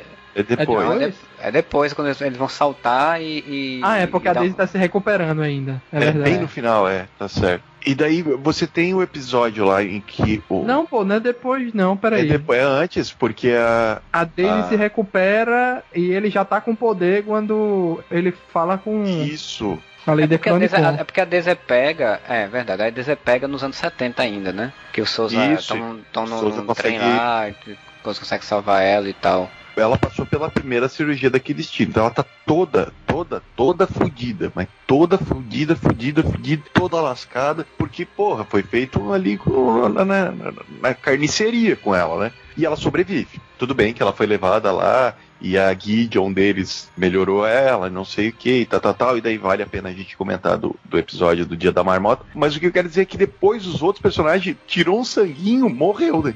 Evoluiu, então evoluiu. Devia ser menos letal do que fazer um carniceiro. Como é o nome daquele cara chato da Shield que eles trazem de volta, que era um dos vilões no futuro? O John Garrett? Porra, eles cara chato. Eles conseguiram pegar um ator pior, mais chato ainda do que o original, né, cara? Tá, aquela... é. sabe, sabe como é que é o nome desse ator? James Não. Paxton, também conhecido como filho do Bill Paxton. Ele é filho do James ah. Garrett. Nossa ah, caraca, senhora. É ruim, cara. Velho. Muito ruim. Não, valeu pela referência da, da, série. A série foi inteligente, Sim. beleza, mas fisicamente ele é parecido, tá ligado? Tanto que eu descobri isso porque quando eu vi, e daí ele citou que era o, o Garrett, mas ele é parecido com o bicho, cara. Tipo, acharam um ator parecido. Aí fui lá, meti no Google, né? E é o filho do Bill Paxton. Mas puta que pariu que ele tava interpretando um Stifler com desconto fodido, né? Horrível, horrível, horrível. Toda essa história é horrível, né? De, de, de pegar os poderes e, e, aí tem que aí tem, ela tem que recuperar, porque a menina é, é importante, né? E não sei ah, o quê vamos falar do dia da marmota antes de chegar nessa merda, né? Pra falar é, de alguma coisa é. boa. Uma coisa que eu fiquei impressionado é que Agents of Shield não tinha tido o episódio de Dia da Marmota ainda. E é, eu acho que é regra obrigatória que todo seriado tem que ter um episódio de Dia da Marmota. Smallville teve, Lois Clark teve, Legends of Tomorrow teve. Não, essa última série, essa última temporada foi para pegar os clichês que eles não fizeram. A grande família teve episódio de Dia da Marmota Dona Nenê ficou presa no mesmo dia. Caramba, não sabia disso. Teve. Não lembrar disso. Dona não. Nenê, não lembro o que ela tinha que resolver, mas ela todo dia acordava no mesmo dia. Episódio de da Marmota, quando é bem feito, é legal, né? Porque é, é, sempre a mesma estrutura, você tipo, acontece a primeira coisa e tal. E no caso desse, eles foram saltar e ficaram. Teve um problema na máquina lá, eles ficaram presos na dimensão, na linha temporal, né? é, só que esse é um dia do Marmota diferente, porque tinha uma contagem regressiva ali, né? Que eles, eles tinham que, que se apressar. Você também não percebe, tipo, eu não percebi, eu só percebi quando o Coulson pergunta depois, né? A, a, distância, né? E a distância realmente tá diminuindo, né? E aí é legal porque eles, eles fazem essa movimentação e aí depois repete o negócio de novo e você diz, porra, é o dia da marmota e é com a, a Daisy, depois você, é depois vocês entendem, ah, porque eles estavam dormindo, né? Não tem muita lógica, mas enfim. Não, é que eles é. estavam é. dentro daquelas câmaras, né? Tipo, é. os dois estavam como se eles estivessem desconectados. Eles estavam em estado de êxtase, digamos assim. É uma desculpa, é uma desculpa, mas é melhor do é. que, sei lá, Deus quis, né? primeiro, desenvolve a relação de também da Daisy com, a, com o Sousa, né? Que o Sousa mostra, mostrando esse cara que já estava interessado na Deus, né? Já estava começando a se interessar, e ela ainda não tinha se tocado direito. E aí se toca quando vê que toda vez ele tá lá pela perna. Ele não questiona, coisas. né? Ele, é, bora, bora a construção do mistério, né? Primeiro você vai vendo, vai tendo que eles têm, ela tem que resolver um negócio, tem que chegar até um ponto. Aí quando ela descobre o que tem que fazer, aí quando vai tentar fazer, a mulher morre, né? A Gemma morre. E aí você, tipo, o que, que tá acontecendo? Ela vai tentar ajudar a Gemma na outra virada, aí ela morre também. É. E eu, ah, cara, eu adorei o episódio inteiro, mas eu gosto muito quando a história cria regras e ele segue as regras. E ele brinca com essas regras para chegar até o final. Então a regra era qual? Estão presos do fluxo do tempo ali, sei lá como é que chama aquilo. Toda vez que aquele troço superaquece, o tempo volta, né? Então eles não, não é um dia da marmota, é do máximo uma hora mais ou menos que ela que fica se repetindo, né? As regras são: a Daisy é a única que lembra porque ela tá né, em estado de êxtase, digamos assim. Se ela morre, ela esquece tudo e reseta e começa do zero para ela. E o Coulson, como ele é uma inteligência artificial e tá preso e tá desligado, toda vez que ele liga, ele lembra de tudo. Sim, o tempo vai passando e vai diminuindo a, a distância que eles estão do núcleo. O que dá esse, esse sentido de urgência, né? Porque você tem duas vezes o despertar do dia da marmota, né? O primeiro, quando você vê que a, a Daisy tá presa no dia da marmota, se bem que o nome do episódio é dia da marmota, então é difícil você não prever o que, que vai acontecer. Quando ela liga o Coulson, que o Coulson fala, porra, até que enfim, vai se fuder, quantas vezes já aconteceu? E daí você entende que aquilo já É. estava acontecendo antes, né? Como assim? Isso aqui já aconteceu 87 vezes. Co- Como 87? Não, 87 que eu lembro, porque várias vezes você não me liga. É bom demais, velho. E Porra, sabe quem é que tem que explicar? Eu, tudo de novo. Ele tá muito puto. É bom porque você esquece um pouco dos problemas do- dos Chronicons e foca num problema ali de momento, né? E, e é o que o Marcelo falou. É um mistério, né? Por que que isso tá acontecendo? Ah, não, então temos que arrumar o bagulho. Como é que arruma o bagulho? Só a Gemma sabe, mas ela tem um inibidor de memória, coisa que você não sabe, né? Que elas, eles têm que descobrir também. Toda vez que eles vão tentar, eu não entendi direito como é que o, o Chronicon do bem, que eu esqueci o nome, fazia pra matar eles numas situações que não fazia muito sentido. É porque, tipo, é, é é o ridículo do dia da marmota, né? Tipo, as coisas acontecem de forma ridícula depois de um tempo, né? É meio Não, que ele sabotava antes, né? Ele sabotava, É, entender que que, eles sabotando iam antes. naquela sala pra poder retirar o negócio. Então ele já tinha ido lá antes pra cortar o, o gás que ia sufocar eles ali dentro. Tem um momento que vai o Souza impedir ele, aí depois vai a Sky impedir junto com o Souza, aí daqui a pouco vai todo mundo impedir, tá impedir ele, termina sempre com eles todos destruídos e morrendo, né? Primeiro vai só a Sky, né? A Sky, a Daisy, toda machucada. E o Coulson fala, né, não deu certo, né? Não, não, da próxima vez. é- Aí tá os dois arrebentados. Aí vai quando vai todo mundo. Essa cena é muito engraçada, porque tá todo mundo arrebentado no chão. E alguém fala assim, ó. Eles estão meio que imóveis, né? Porque eles estão quebrando assim, ó, o Dick tá morto. Aí alguém fala, muito. Aí a May, a gente precisa ficar triste. Não, não precisa. Cara, essa piada com, com re- recorrente a temporada inteira com o, o, Dick, né? De, não, ele não importa, né?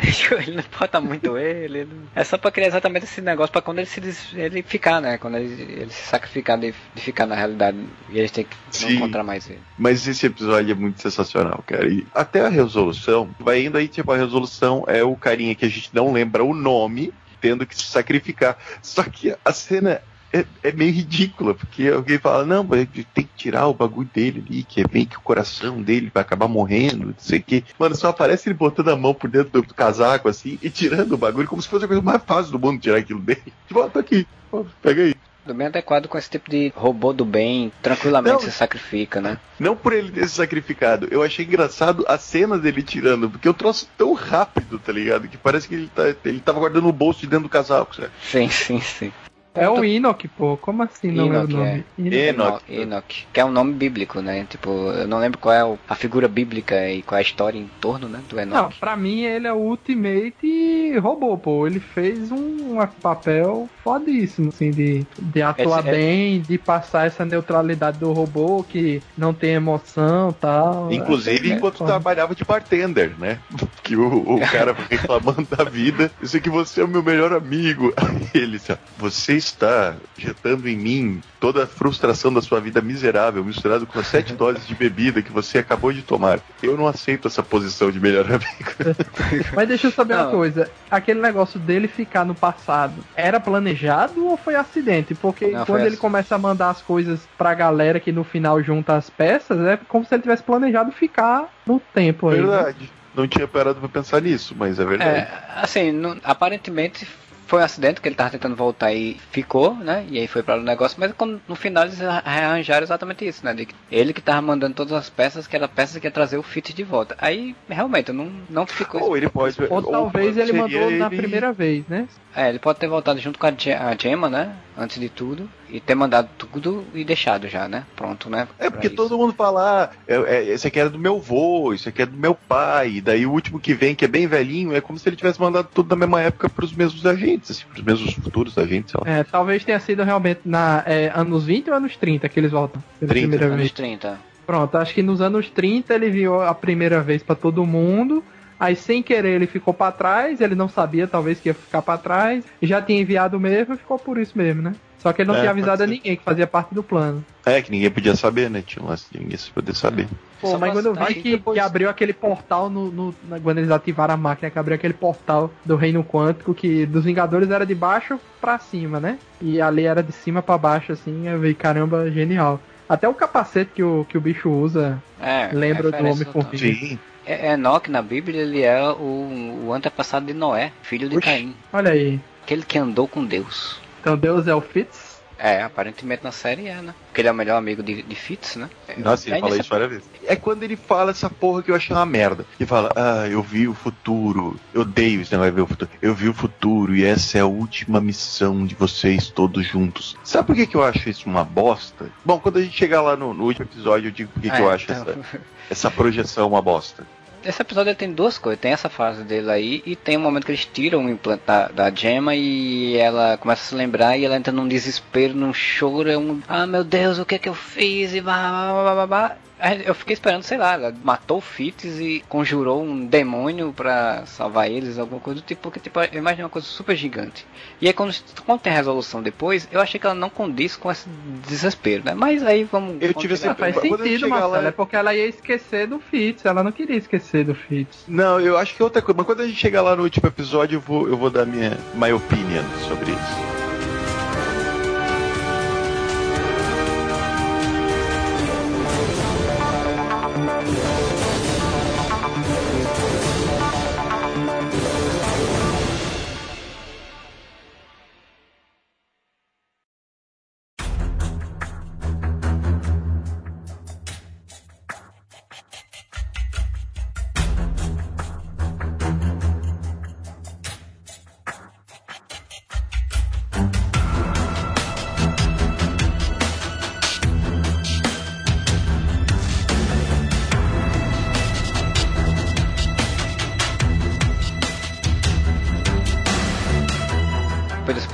Que a gente já comentou lá sobre os inumanos, sobre a, a- a- o Shangri-La lá, e eles, eles chegam Shangri-La. tá, Que eu- aí eu queria citar outra coisa também, que eles, é, primeiro que o motivo que eles têm que ir pra lá é porque a Yo-Yo quer recuperar os poderes dela, né? E daí ah, tá tudo na sua cabeça, não sei o que, bababá. Aí ela foi fazer um coaching, né? Ela foi fazer um coaching. A constelação familiar ela foi fazer.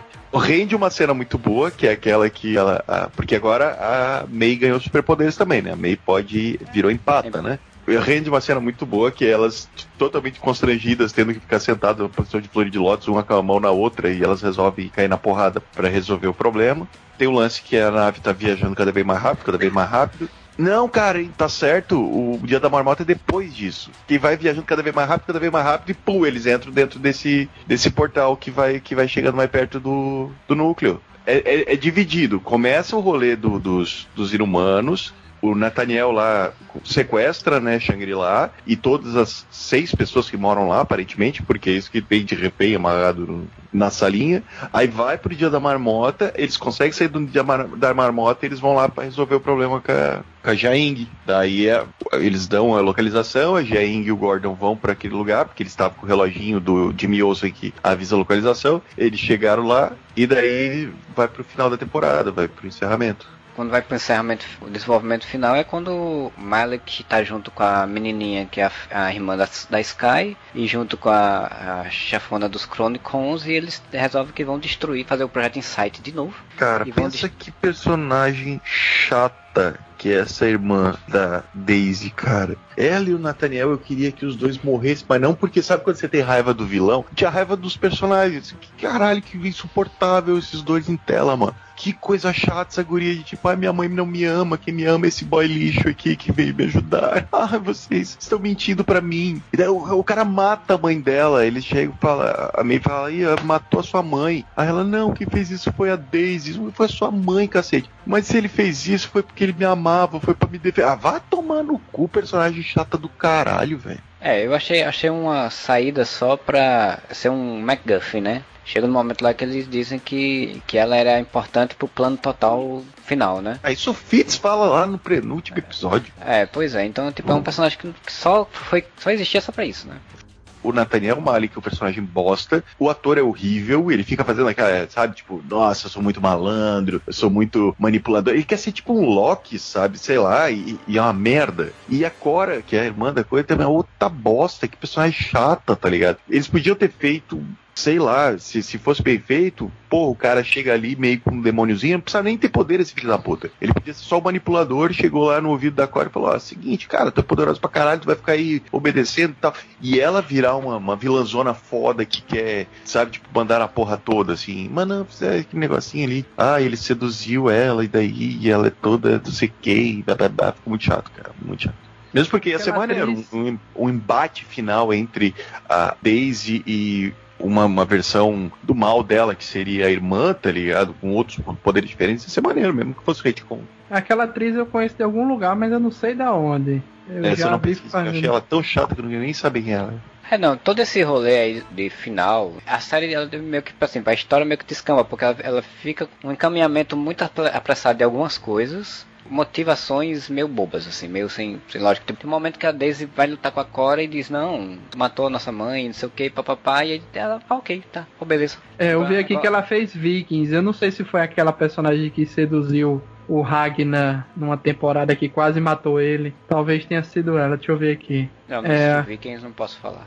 Eu acho que foi ela. É porque tem um momento que aparece uma, uma oriental na história que ela começa a seduzir o Ragnar e tal. Só que ela começa a envenenar ele com comida. Pouco a pouco. Aí depois ela morre e tal. Mas é, agora eu descobri de onde eu lembrava dela. Continua chata do mesmo jeito explodiu aquela porra toda, né? O, o, o Coulson conseguiu explodir nos anos 70. Do... Não, não, nos anos ah. 70 a navezinha da, da Sibyl. É, explodiu uma, aquela nave, ela foi refeita nos anos 80 e começou a fazer outros Chronicles, né? E fez Como? de novo um exército. Tava com a tecnologia da um Shield, né? Da Hydra ali, não? Se ela era um robozinho do, do curto-circuito. A mente super avançada. Explicação de série, né? Geralmente Mas eles já tinham. Ah, não.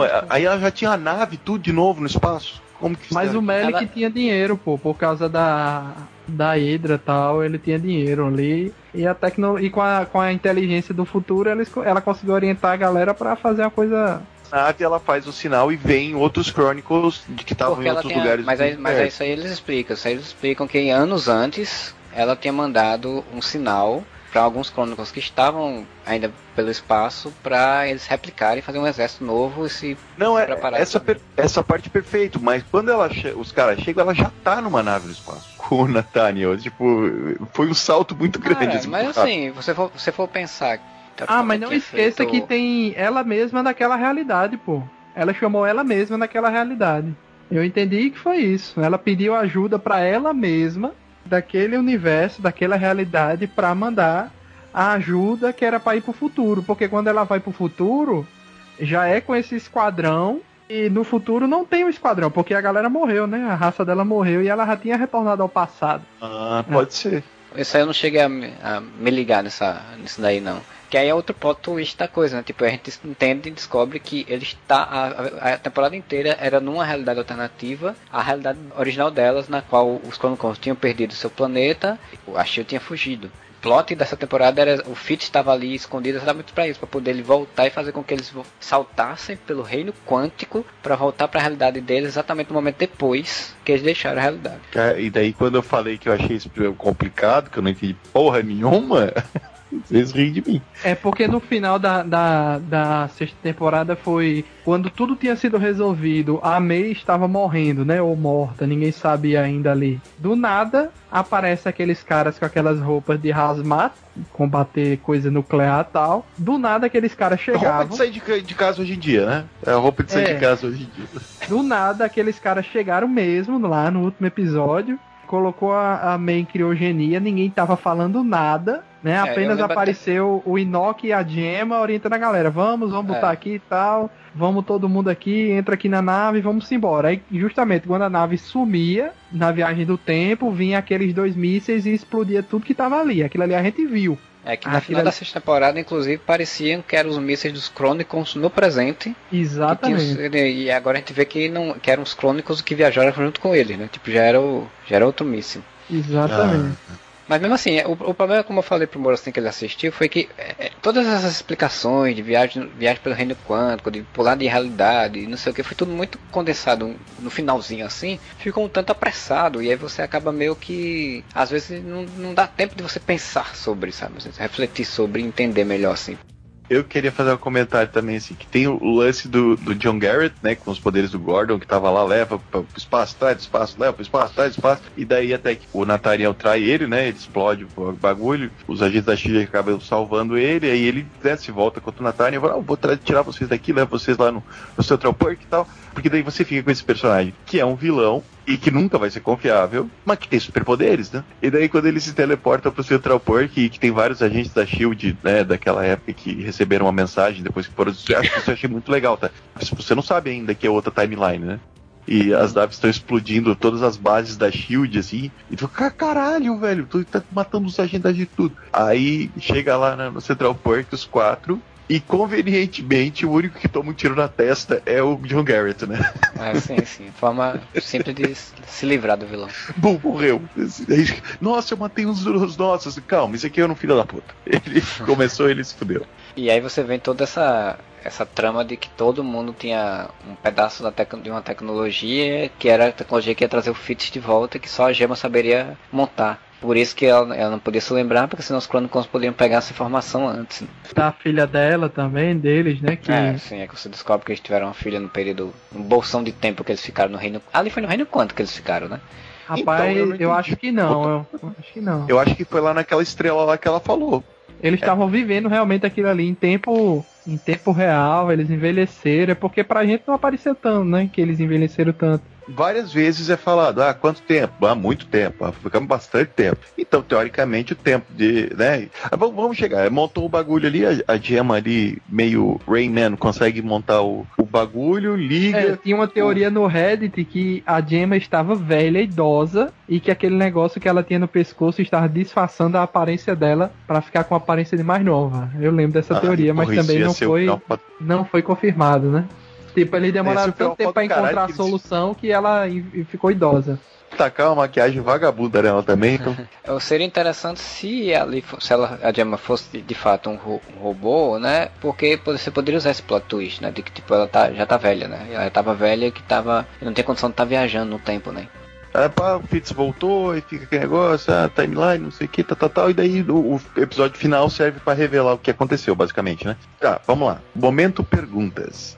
Por que, que eles foram para esse outro planeta lá? Por que eles precisavam inventar a máquina do tempo?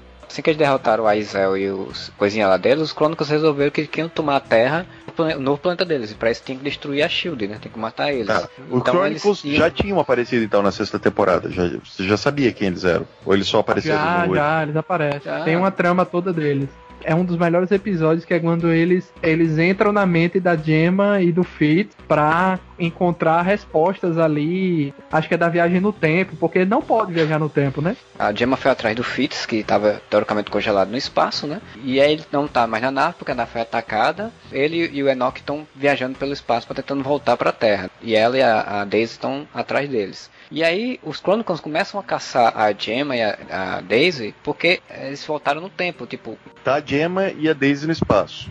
Sim, Elas voltaram no tempo? que tava congelado. Não voltaram ah, na tá, quinta temporada? voltaram no tempo na outra temporada, tá.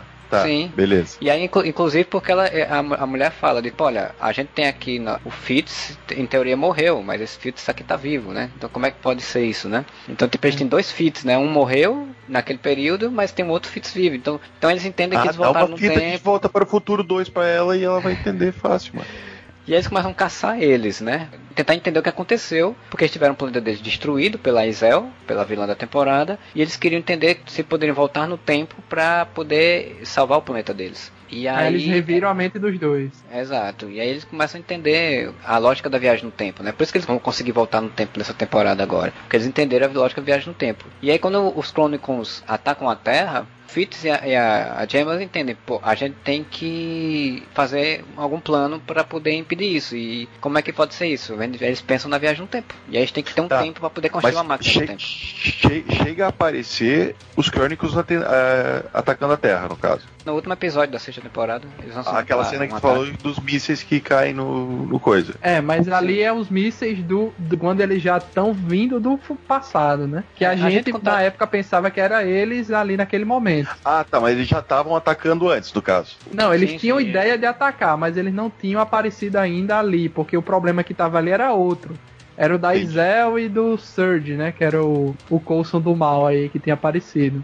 Então o problema dos Chronicons estava acontecendo no espaço com a Gemma e o Fit e o Enoch. Enquanto na tá. Terra estava acontecendo a treta do, do Surge da Idzel e eles estavam resolvendo esse problema, entendeu? Aí no é, final a Gemma aparece e diz assim: olha, temos que cair fora porque os Chronicons vão atacar, não temos tempo para explicar nada direito. Aí entra na nave, viaja no tempo, vem os mísseis e acabou a temporada, entendeu? Tipo, Entendi. Aparece nos anos 30 com a construção do Empire State aparecendo na, nas nuvens e tal. É um final bem massa. Tanto é que foi é. aí que, pra mim, me deu esperança da, da temporada. Sabe assim, ah, essa temporada foi tão chata, mas esse final me deu, me deu esperança de, um, de uma temporada melhor, que explore melhor as coisas. E aí agora a gente entende que, na verdade, quando eles voltaram no tempo, no final da sexta temporada, eles voltaram pra uma realidade alternativa, né? Só não, em voltar no passado assim, já cria a realidade, né? É, é o que ia dizer. Na verdade, eles não voltaram para uma realidade paralela. Quando eles voltaram, eles voltaram normal. Tudo que eles foram interferindo, ou os Chronicles interferiam, na verdade, eu acho que. Aí vamos lá. Eles voltaram no tempo no final da sexta temporada, pro início da sétima temporada, e eles voltaram pro passado deles. Ponto. Tudo estava indo normal não mataram o Melik jovem, o Melik jovem fez o que tinha que fazer. Tudo muda, na minha opinião, pelo menos na minha visão agora, no momento em que o Chronicon chega pro Coulson e fala, ó, seguinte, vamos, vamos fazer uma parceria aí? Aí o Coulson fala, nem fudendo, né? Vai tomar no cu. Aí ele fala, ah, então tá, então eu vou fuder a timeline. É nesse momento Chronicles começam a interferir na história, e daí a partir do momento que o, que o Melick, que era para ter morrido, não morre, tá ligado? A Shield tem acesso à tecnologia muito mais cedo, tanto que eles vão fazer o projeto Insight antes, Aí, nesse momento, é que foi criada a, a, timeline alternativa. Até então, era o passado deles. A partir do momento que os Chronicles começam a mexer na, na timeline, eles criam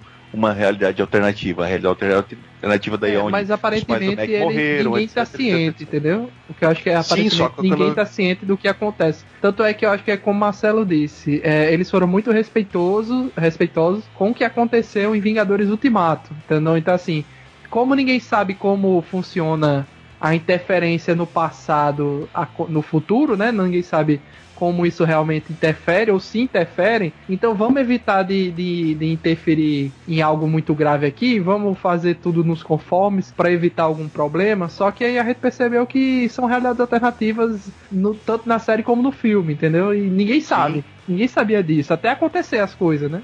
O Nick fala pro Mac, né? Tipo, marola e onda. As marolinhas, o tempo daria a volta, não ia alterar o passado. Então, segue em frente a ser a mesma realidade. Só que a partir do momento que começam a acontecer ondas, você está separando, né? Você cria realidades alternativas. Então isso só acontece realmente quando os Chronicles, na minha opinião, começam a interferir. Quando eles voltam, eles voltaram para a mesma linha do tempo deles. Só que essa linha do tempo se, se bifurca, né, em um determinado momento, é, criando é, duas, duas linhas do tempo o plano Fitz era exatamente usar o reino quântico para isso, né? para dentro do reino quântico ele, ele pesquisar a linha que vai levar eles para a linha do tempo deles, né? Que ele sabia é que eles voltando no tempo, eventualmente acontecer isso, né? Foi o que eu entendi por isso que ele ficou. Ele ficou ali porque ele tinha que monitorar o que estava acontecendo, né? Tinha o bagulhinho lá do tempo igual a, a Sibyl tinha, né? Então ele conseguia ver em que momento, em que momento a linha do tempo se, se separou e para onde ele tinha que ir para trazer eles de volta. Então ele ficou sendo meio que uma âncora deles. É isso que eu entendi, pelo menos basicamente isso, assim. O problema pra mim é que, como falei, né? Tudo muito, muito rápido e acaba sendo um pouco. Mas eu só tô entendendo agora porque vocês me explicaram toda a outra temporada e a gente tá debatendo sobre, porque se dependesse só pois do é. episódio é. eu não ia ter nada. Pois é, pois é. Mas enfim, ele consegue fazer esse processo, ele tem aquela luta lá no espaço, né? É, é, eles conseguem viajar pelo reino quântico. Ela chama todas as naves Chronicles para atacar a Terra de novo, eles conseguem impedir, né? Levando eles para né, pro reino quântico. E achei, inclusive, que eles iam brincar mais com isso lá dentro do reino quântico, mas enfim, eles, eles voltam para o momento exato depois que eles tinham deixado a Terra no momento, na linha atual deles, e tem todo aquele, aquele bagulho do, de ter que derrotar o Melik, ter que derrotar a Cora, ter que derrotar a mulher lá e, e salvar tudo, né? Cara, rendeu umas cenas maneiras, tá ligado? A luta entre o Melik e a, e a Sky, puta, é, é, muito legal. Ele acha que ela não vai conseguir derrotar ele, né? E ele, ela usou todo o poder possível que tinha pra, pra isso, é bem interessante. Sim. Ele fala uma frase interessante que ele fala: se você fizer as contas, minha filha, eu já tenho esses poderes há mais tempo que você.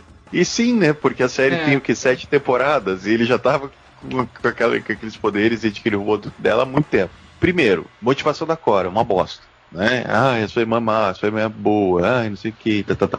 Talvez se fossem atores melhores e um texto melhor, desse pengulim, mas muito ruim. A inteligência suprema lá do, do, dos. dos eu, eu tô chamando esses caras de cada vez de um nome diferente. Dos Cronegons é. lá, os Cronenberg, fala que ela consegue controlar todos os Cronenberg que tem, né? Aí ela vai lá, bota a mãozinha dela no aparelhinho ali, e ela fala, ah, vai dar ordem, Manda eles invadirem o farol, né? E dá ordem deles matarem todo mundo, né? Daí a May cai ali, dá porrada em todo mundo e tal. Aliás, ela cai na cabeça da, da inteligência suprema e a mulher desaparece, né? Ela morreu pois daqui. É, então, é, matou é, ela ali. A gente achou que tem isso, né? E outra série também. A personagem parece impossível de ser destruída. E aí, de repente, com um único golpe no final, no último episódio, ela sempre é destruída, né? Foi tão rápido assim que eu digo, caraca, já? Sim. Aí começa os aí... Deus Ex Machina, né? Tipo, a May é, transmitir tá... empatia para todo mundo dentro do farol. Caralho, o que, que foi aquilo? Assim, duas coisas, tá? Ela botou a mãozinha ali, daí ela ganhou o poder de passar a empatia dela para todo mundo. Mas você tá com aquela mãozinha ali, antigamente era só o time stream ali deles de se conectar à mulherzinha que ela era virtual, né? Sim, a inteligência suprema da Capitã Marvel, né? Mesma porra. É, foi crescendo, né? Toda hora foi dando uma habilidade diferente para aquele negócio. Por que, que a Cora ficou tacando foguinho pros lados ali? Porque a Cora é muito importante pra, pra missão. Ela tacar foguinho pros lados?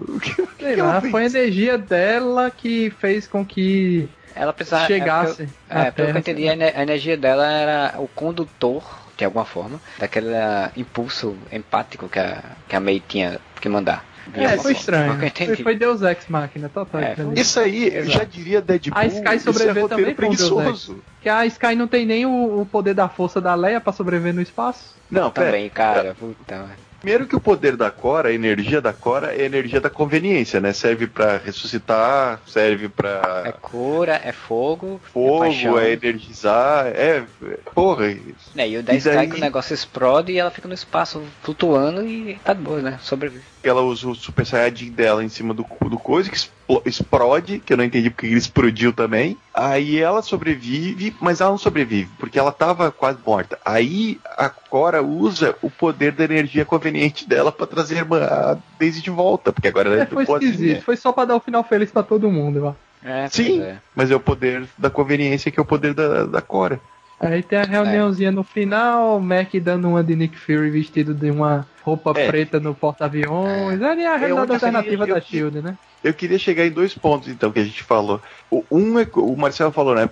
Tem o flashback seu sentido, né? Que mostra, teoricamente, ali a, a Simmons e o Fitz ficaram, sei lá, uns 5, 6, 7 anos, na verdade, vivendo naquele planetinho, o tempo dela engravidar e ter uma filha. E aí daí eles voltam lá e daí tá os personagens figurantes das outras temporadas ali cuidando da cápsula. Ah, você cuidou de uma coisa muito importante, abre e eles têm a filhinha. Sim. Então, Marcelo, aí foi que eu entendi. Porque eu também tive essa impressão, ah tá, porra, ela fez aquele escândalo todo por causa do esquecer do Fitz, mas não. O que ela fez foi implantar aquele negócio e se aquilo não desse certo, ela nunca mais ia lembrar que teve uma filha. Então por isso que ela ficava berrando, não, eu não é, quero esquecer, eu não quero esquecer ela estava arriscando nunca mais lembrar que ia ter uma filha. Por isso que ele fala: não, você precisa esquecer, porque se você lembrar que tem uma filha, os Chronicles vão ter, o... vão ter a arma perfeita para usar contra a gente, né? Na verdade, ela não estava protegendo nem o Fitz, ela estava protegendo a menina, né? Que ia ser o, um alvo Não, fácil. São os dois, na verdade, né? Porque o É, mas Fitz a- é porque o Fitz era a chave de todo o conhecimento que ia derrotar os Chronicons, que era a preocupação dos Chronicons, né?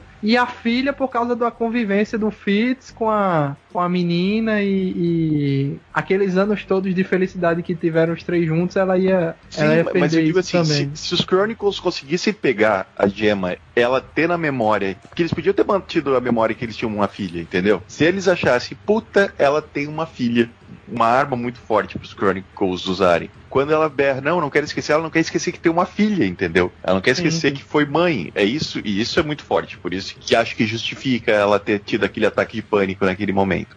O que não justifica é todo o draminha que foi o Enoch falando: essa é a última missão de vocês juntos. Depois ela comenta com o Mac, nossa, o Enoch falou que é a nossa última missão juntos. Mas será? É, parece que é. não sei É, aquilo ali foi pra gente, Não. né? Foi pros fãs, na É. verdade. Não, foi, É. foi, mas eu E- quero e- dizer e como isso eles falam- e eles falam- roteiro, tá? É, e eles falam outra coisa assim, que é. Não é só a última missão, ela fala que é a última vez que estariam todos reunidos na mesma sala.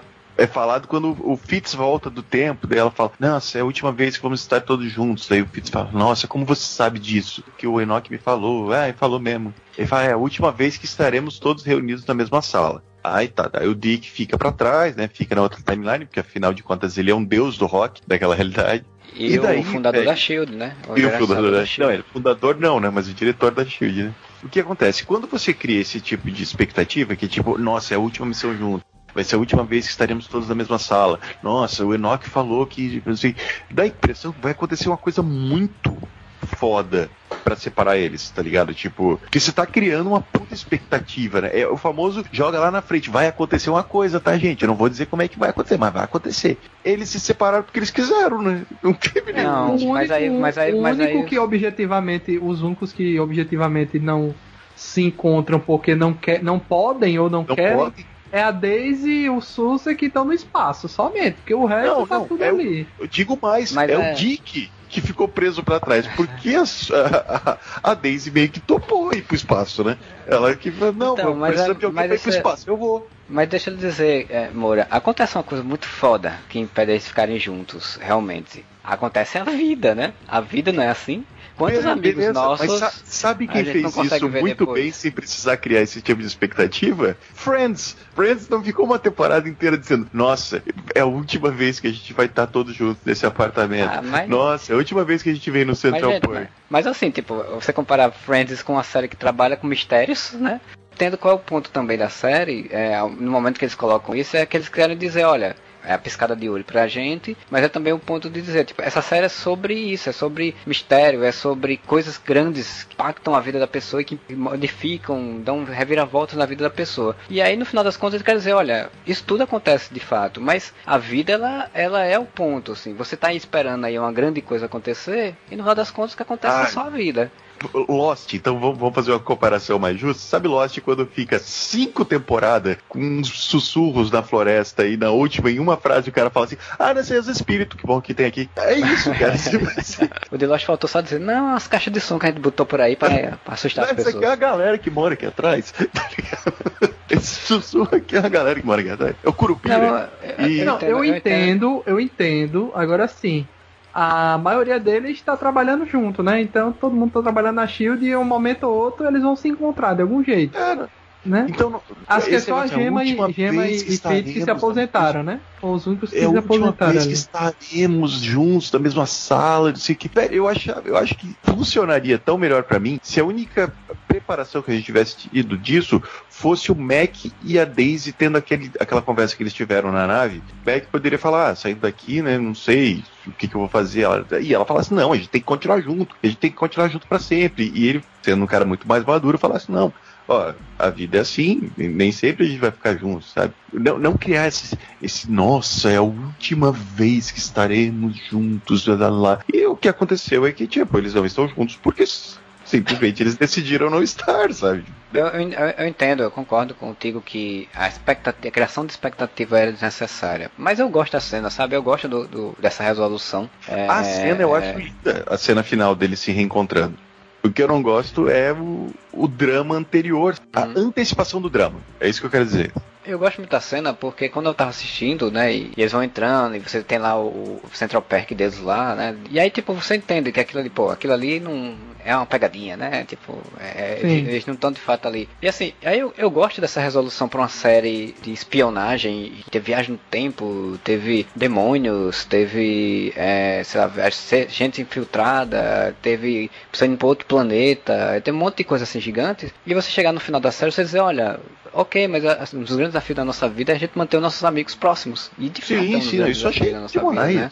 Achei uma sacada muito foda. Eu tava vendo depois o, a leitura do texto, né, que eles botaram no YouTube primeira reunião de leitura deles, né? Desse texto, né? Do episódio final. Foi a leitura exatamente dessa cena. É muito emocionante. Eles chorando, sabe? Tipo, ah, eu não tinha visto isso na sala. Tem isso no YouTube. É, eu acho que não sei se acho que é do YouTube da Marvel ou se é do YouTube da gente da Shield mesmo, não sei qual é, mas eu cheguei a ver. E tipo, eles chorando, porque tipo, pra eles também, né? E eu achei muito legal. E eu achei muito legal as dinâmicas que eles usaram pra. Eu só não gostei muito da, assim. Eu entendo. Mas a Sky no espaço com a irmã e Amigo, com esse, esse encerramento é a mesma coisa, né? Esse encerramento é tipo, a vida vai nos levar para caminhos diferentes. É tipo a Sword, assim, né? Eles fizeram tipo a Sword ali. É, é como se ela tivesse entrado na Sword, é exatamente. Tipo, é a, é a versão Shield do espaço. É, não esqueça que Nick Fury está no espaço com a Capitã Marvel aí, ninguém sabe fazendo o que, né? Então, acho que eles tentaram, eles pegaram um a pouco Nick disso Fury aí, tá apesar passando, que. Tá passando férias uma nave Screw, né?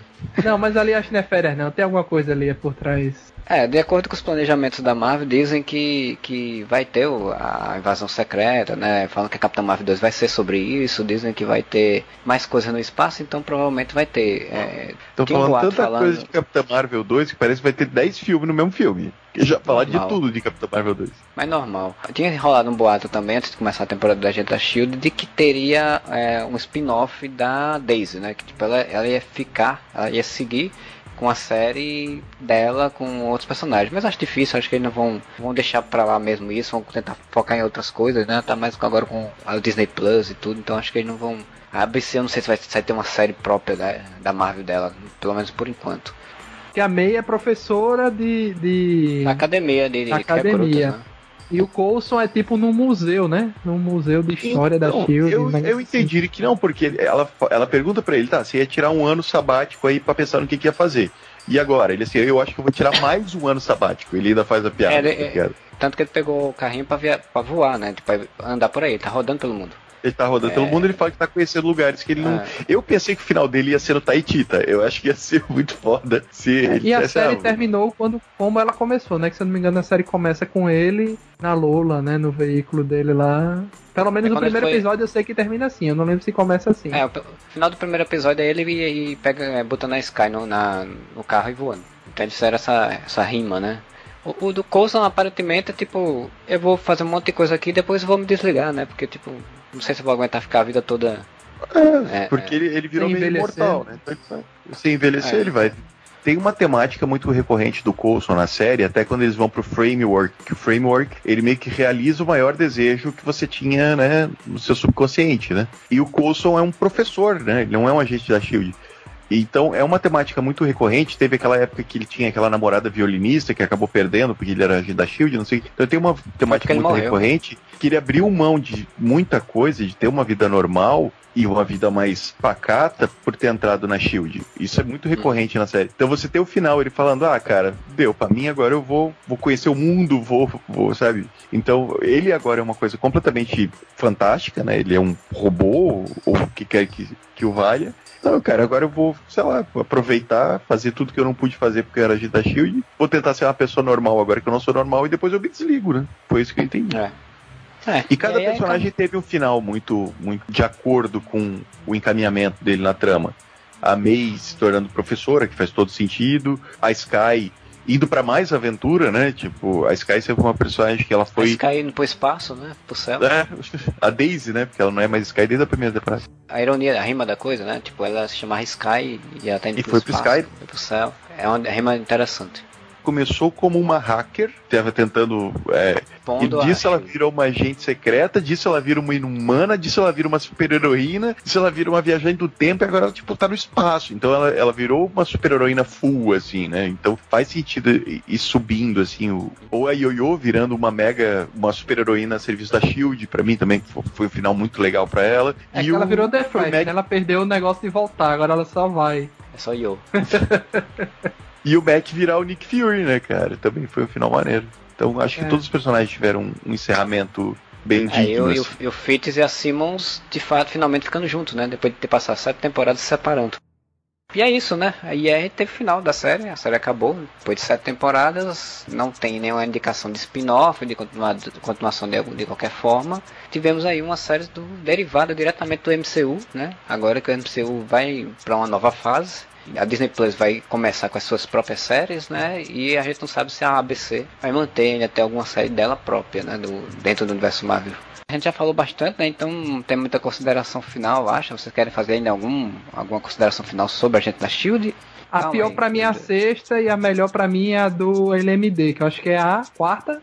É na quarta melhor para mim é a quarta temporada, foda pra caralho, Motoqueiro Fantasma, a Mulher Robô lá que eu esqueci o nome, o Framework, que fizeram o Arif antes do Arif, muito foda. Então, quarta temporada, melhor temporada. Eu não vi a sexta, eu tenho esse problema, não vi a sexta temporada. Mas eu lembro que uma que eu achei chata pra cacete foi a anterior a essa, acho que era a terceira. Ah, não, não, a terceira é do Hive, né? É do. É aquela que fica focando muito no Malik, e daí tinha duas Shield, uma Shield do bem, uma Shield que, que era mais fascistinha e não sei o que. Essa eu achei muito chata. É a dos Puta inumanos. É, ah, a dos tá. inumanos.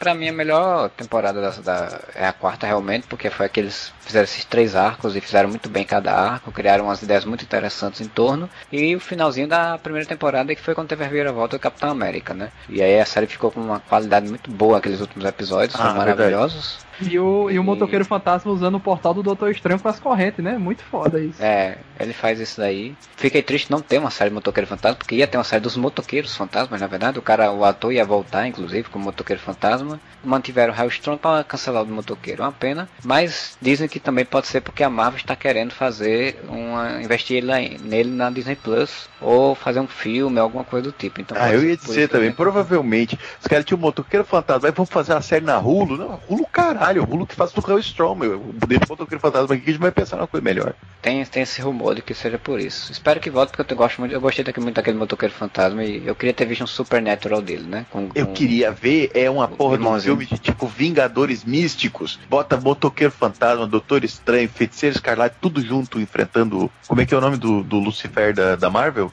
O Mephisto. Mephisto. É, o filme Doutor Estranho vai ter um pouco disso porque vai juntar alguns personagens, né? Vai juntar o Doutor Estranho, a feiticeira e tem um outro personagem místico também que já falaram que vai ter também, que eu esqueci agora o nome dele. E ainda vai reaparecer a anciã, né? Então tipo, vai ter meio que. Então a gente chega ao final desse podcast aí longo sobre os agentes da Shield. Se acabaram agora, se terminaram, mas vão ficar sempre em nossos corações. Nas camisetas que a gente vai vender, não, mentira. Queria agradecer aqui então o Luiz Felipe aí do Nerd do Debate participando pela primeira vez. Quem sabe a gente chama mais outras vezes para fazer outros temas aí. E fica esse espaço aberto aí para seu, seu jabá. Valeu, gente. Então, muito obrigado, Marcelo, pelo, pelo convite. Minha estreia aqui no Areva, muito feliz. Finalmente estou aqui. Só acessar nerddebate.com ou procurar Nerddebate no Spotify, Deezer, Apple Podcast, Google Podcast. Até no YouTube tá lá, só procurar que você acha, no Instagram, no Twitter, no Facebook. Estamos lá presentes. E qualquer coisa aí, só chamar de novo. Mas então, seu Moura, já que a gente tá chegando no final, fala aí pro pessoal como eles podem nos encontrar aí nessa internet de meu Deus. Então você pode entrar na rede mundial de computadores, você internauta, entre na rede mundial de computadores e você pode nos procurar nas nossas social medias. Se você entrar no Instagram, no Facebook ou no Twitter, é tudo Areva, com dois As. E lá você vai encontrar vários comentários, piadas, notícias e tudo que anda acontecendo no mundinho nerd aqui no nosso QG do Areva.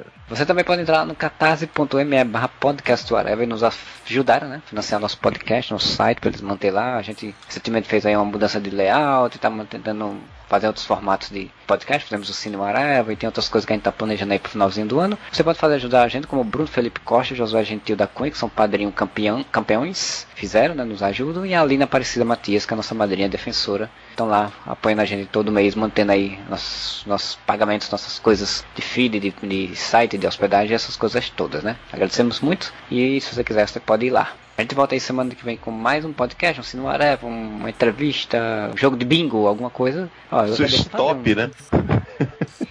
Cara, o dia que a gente tiver essa ideia, a gente pode jogar stop ao vivo, mano. Ia ser muito maneiro. negócio era as pessoas acreditar que a gente não tava roubando, né? Mas isso aí é das confianças. Então a gente volta semana que vem. Bom final de semana pra todo mundo e whatever!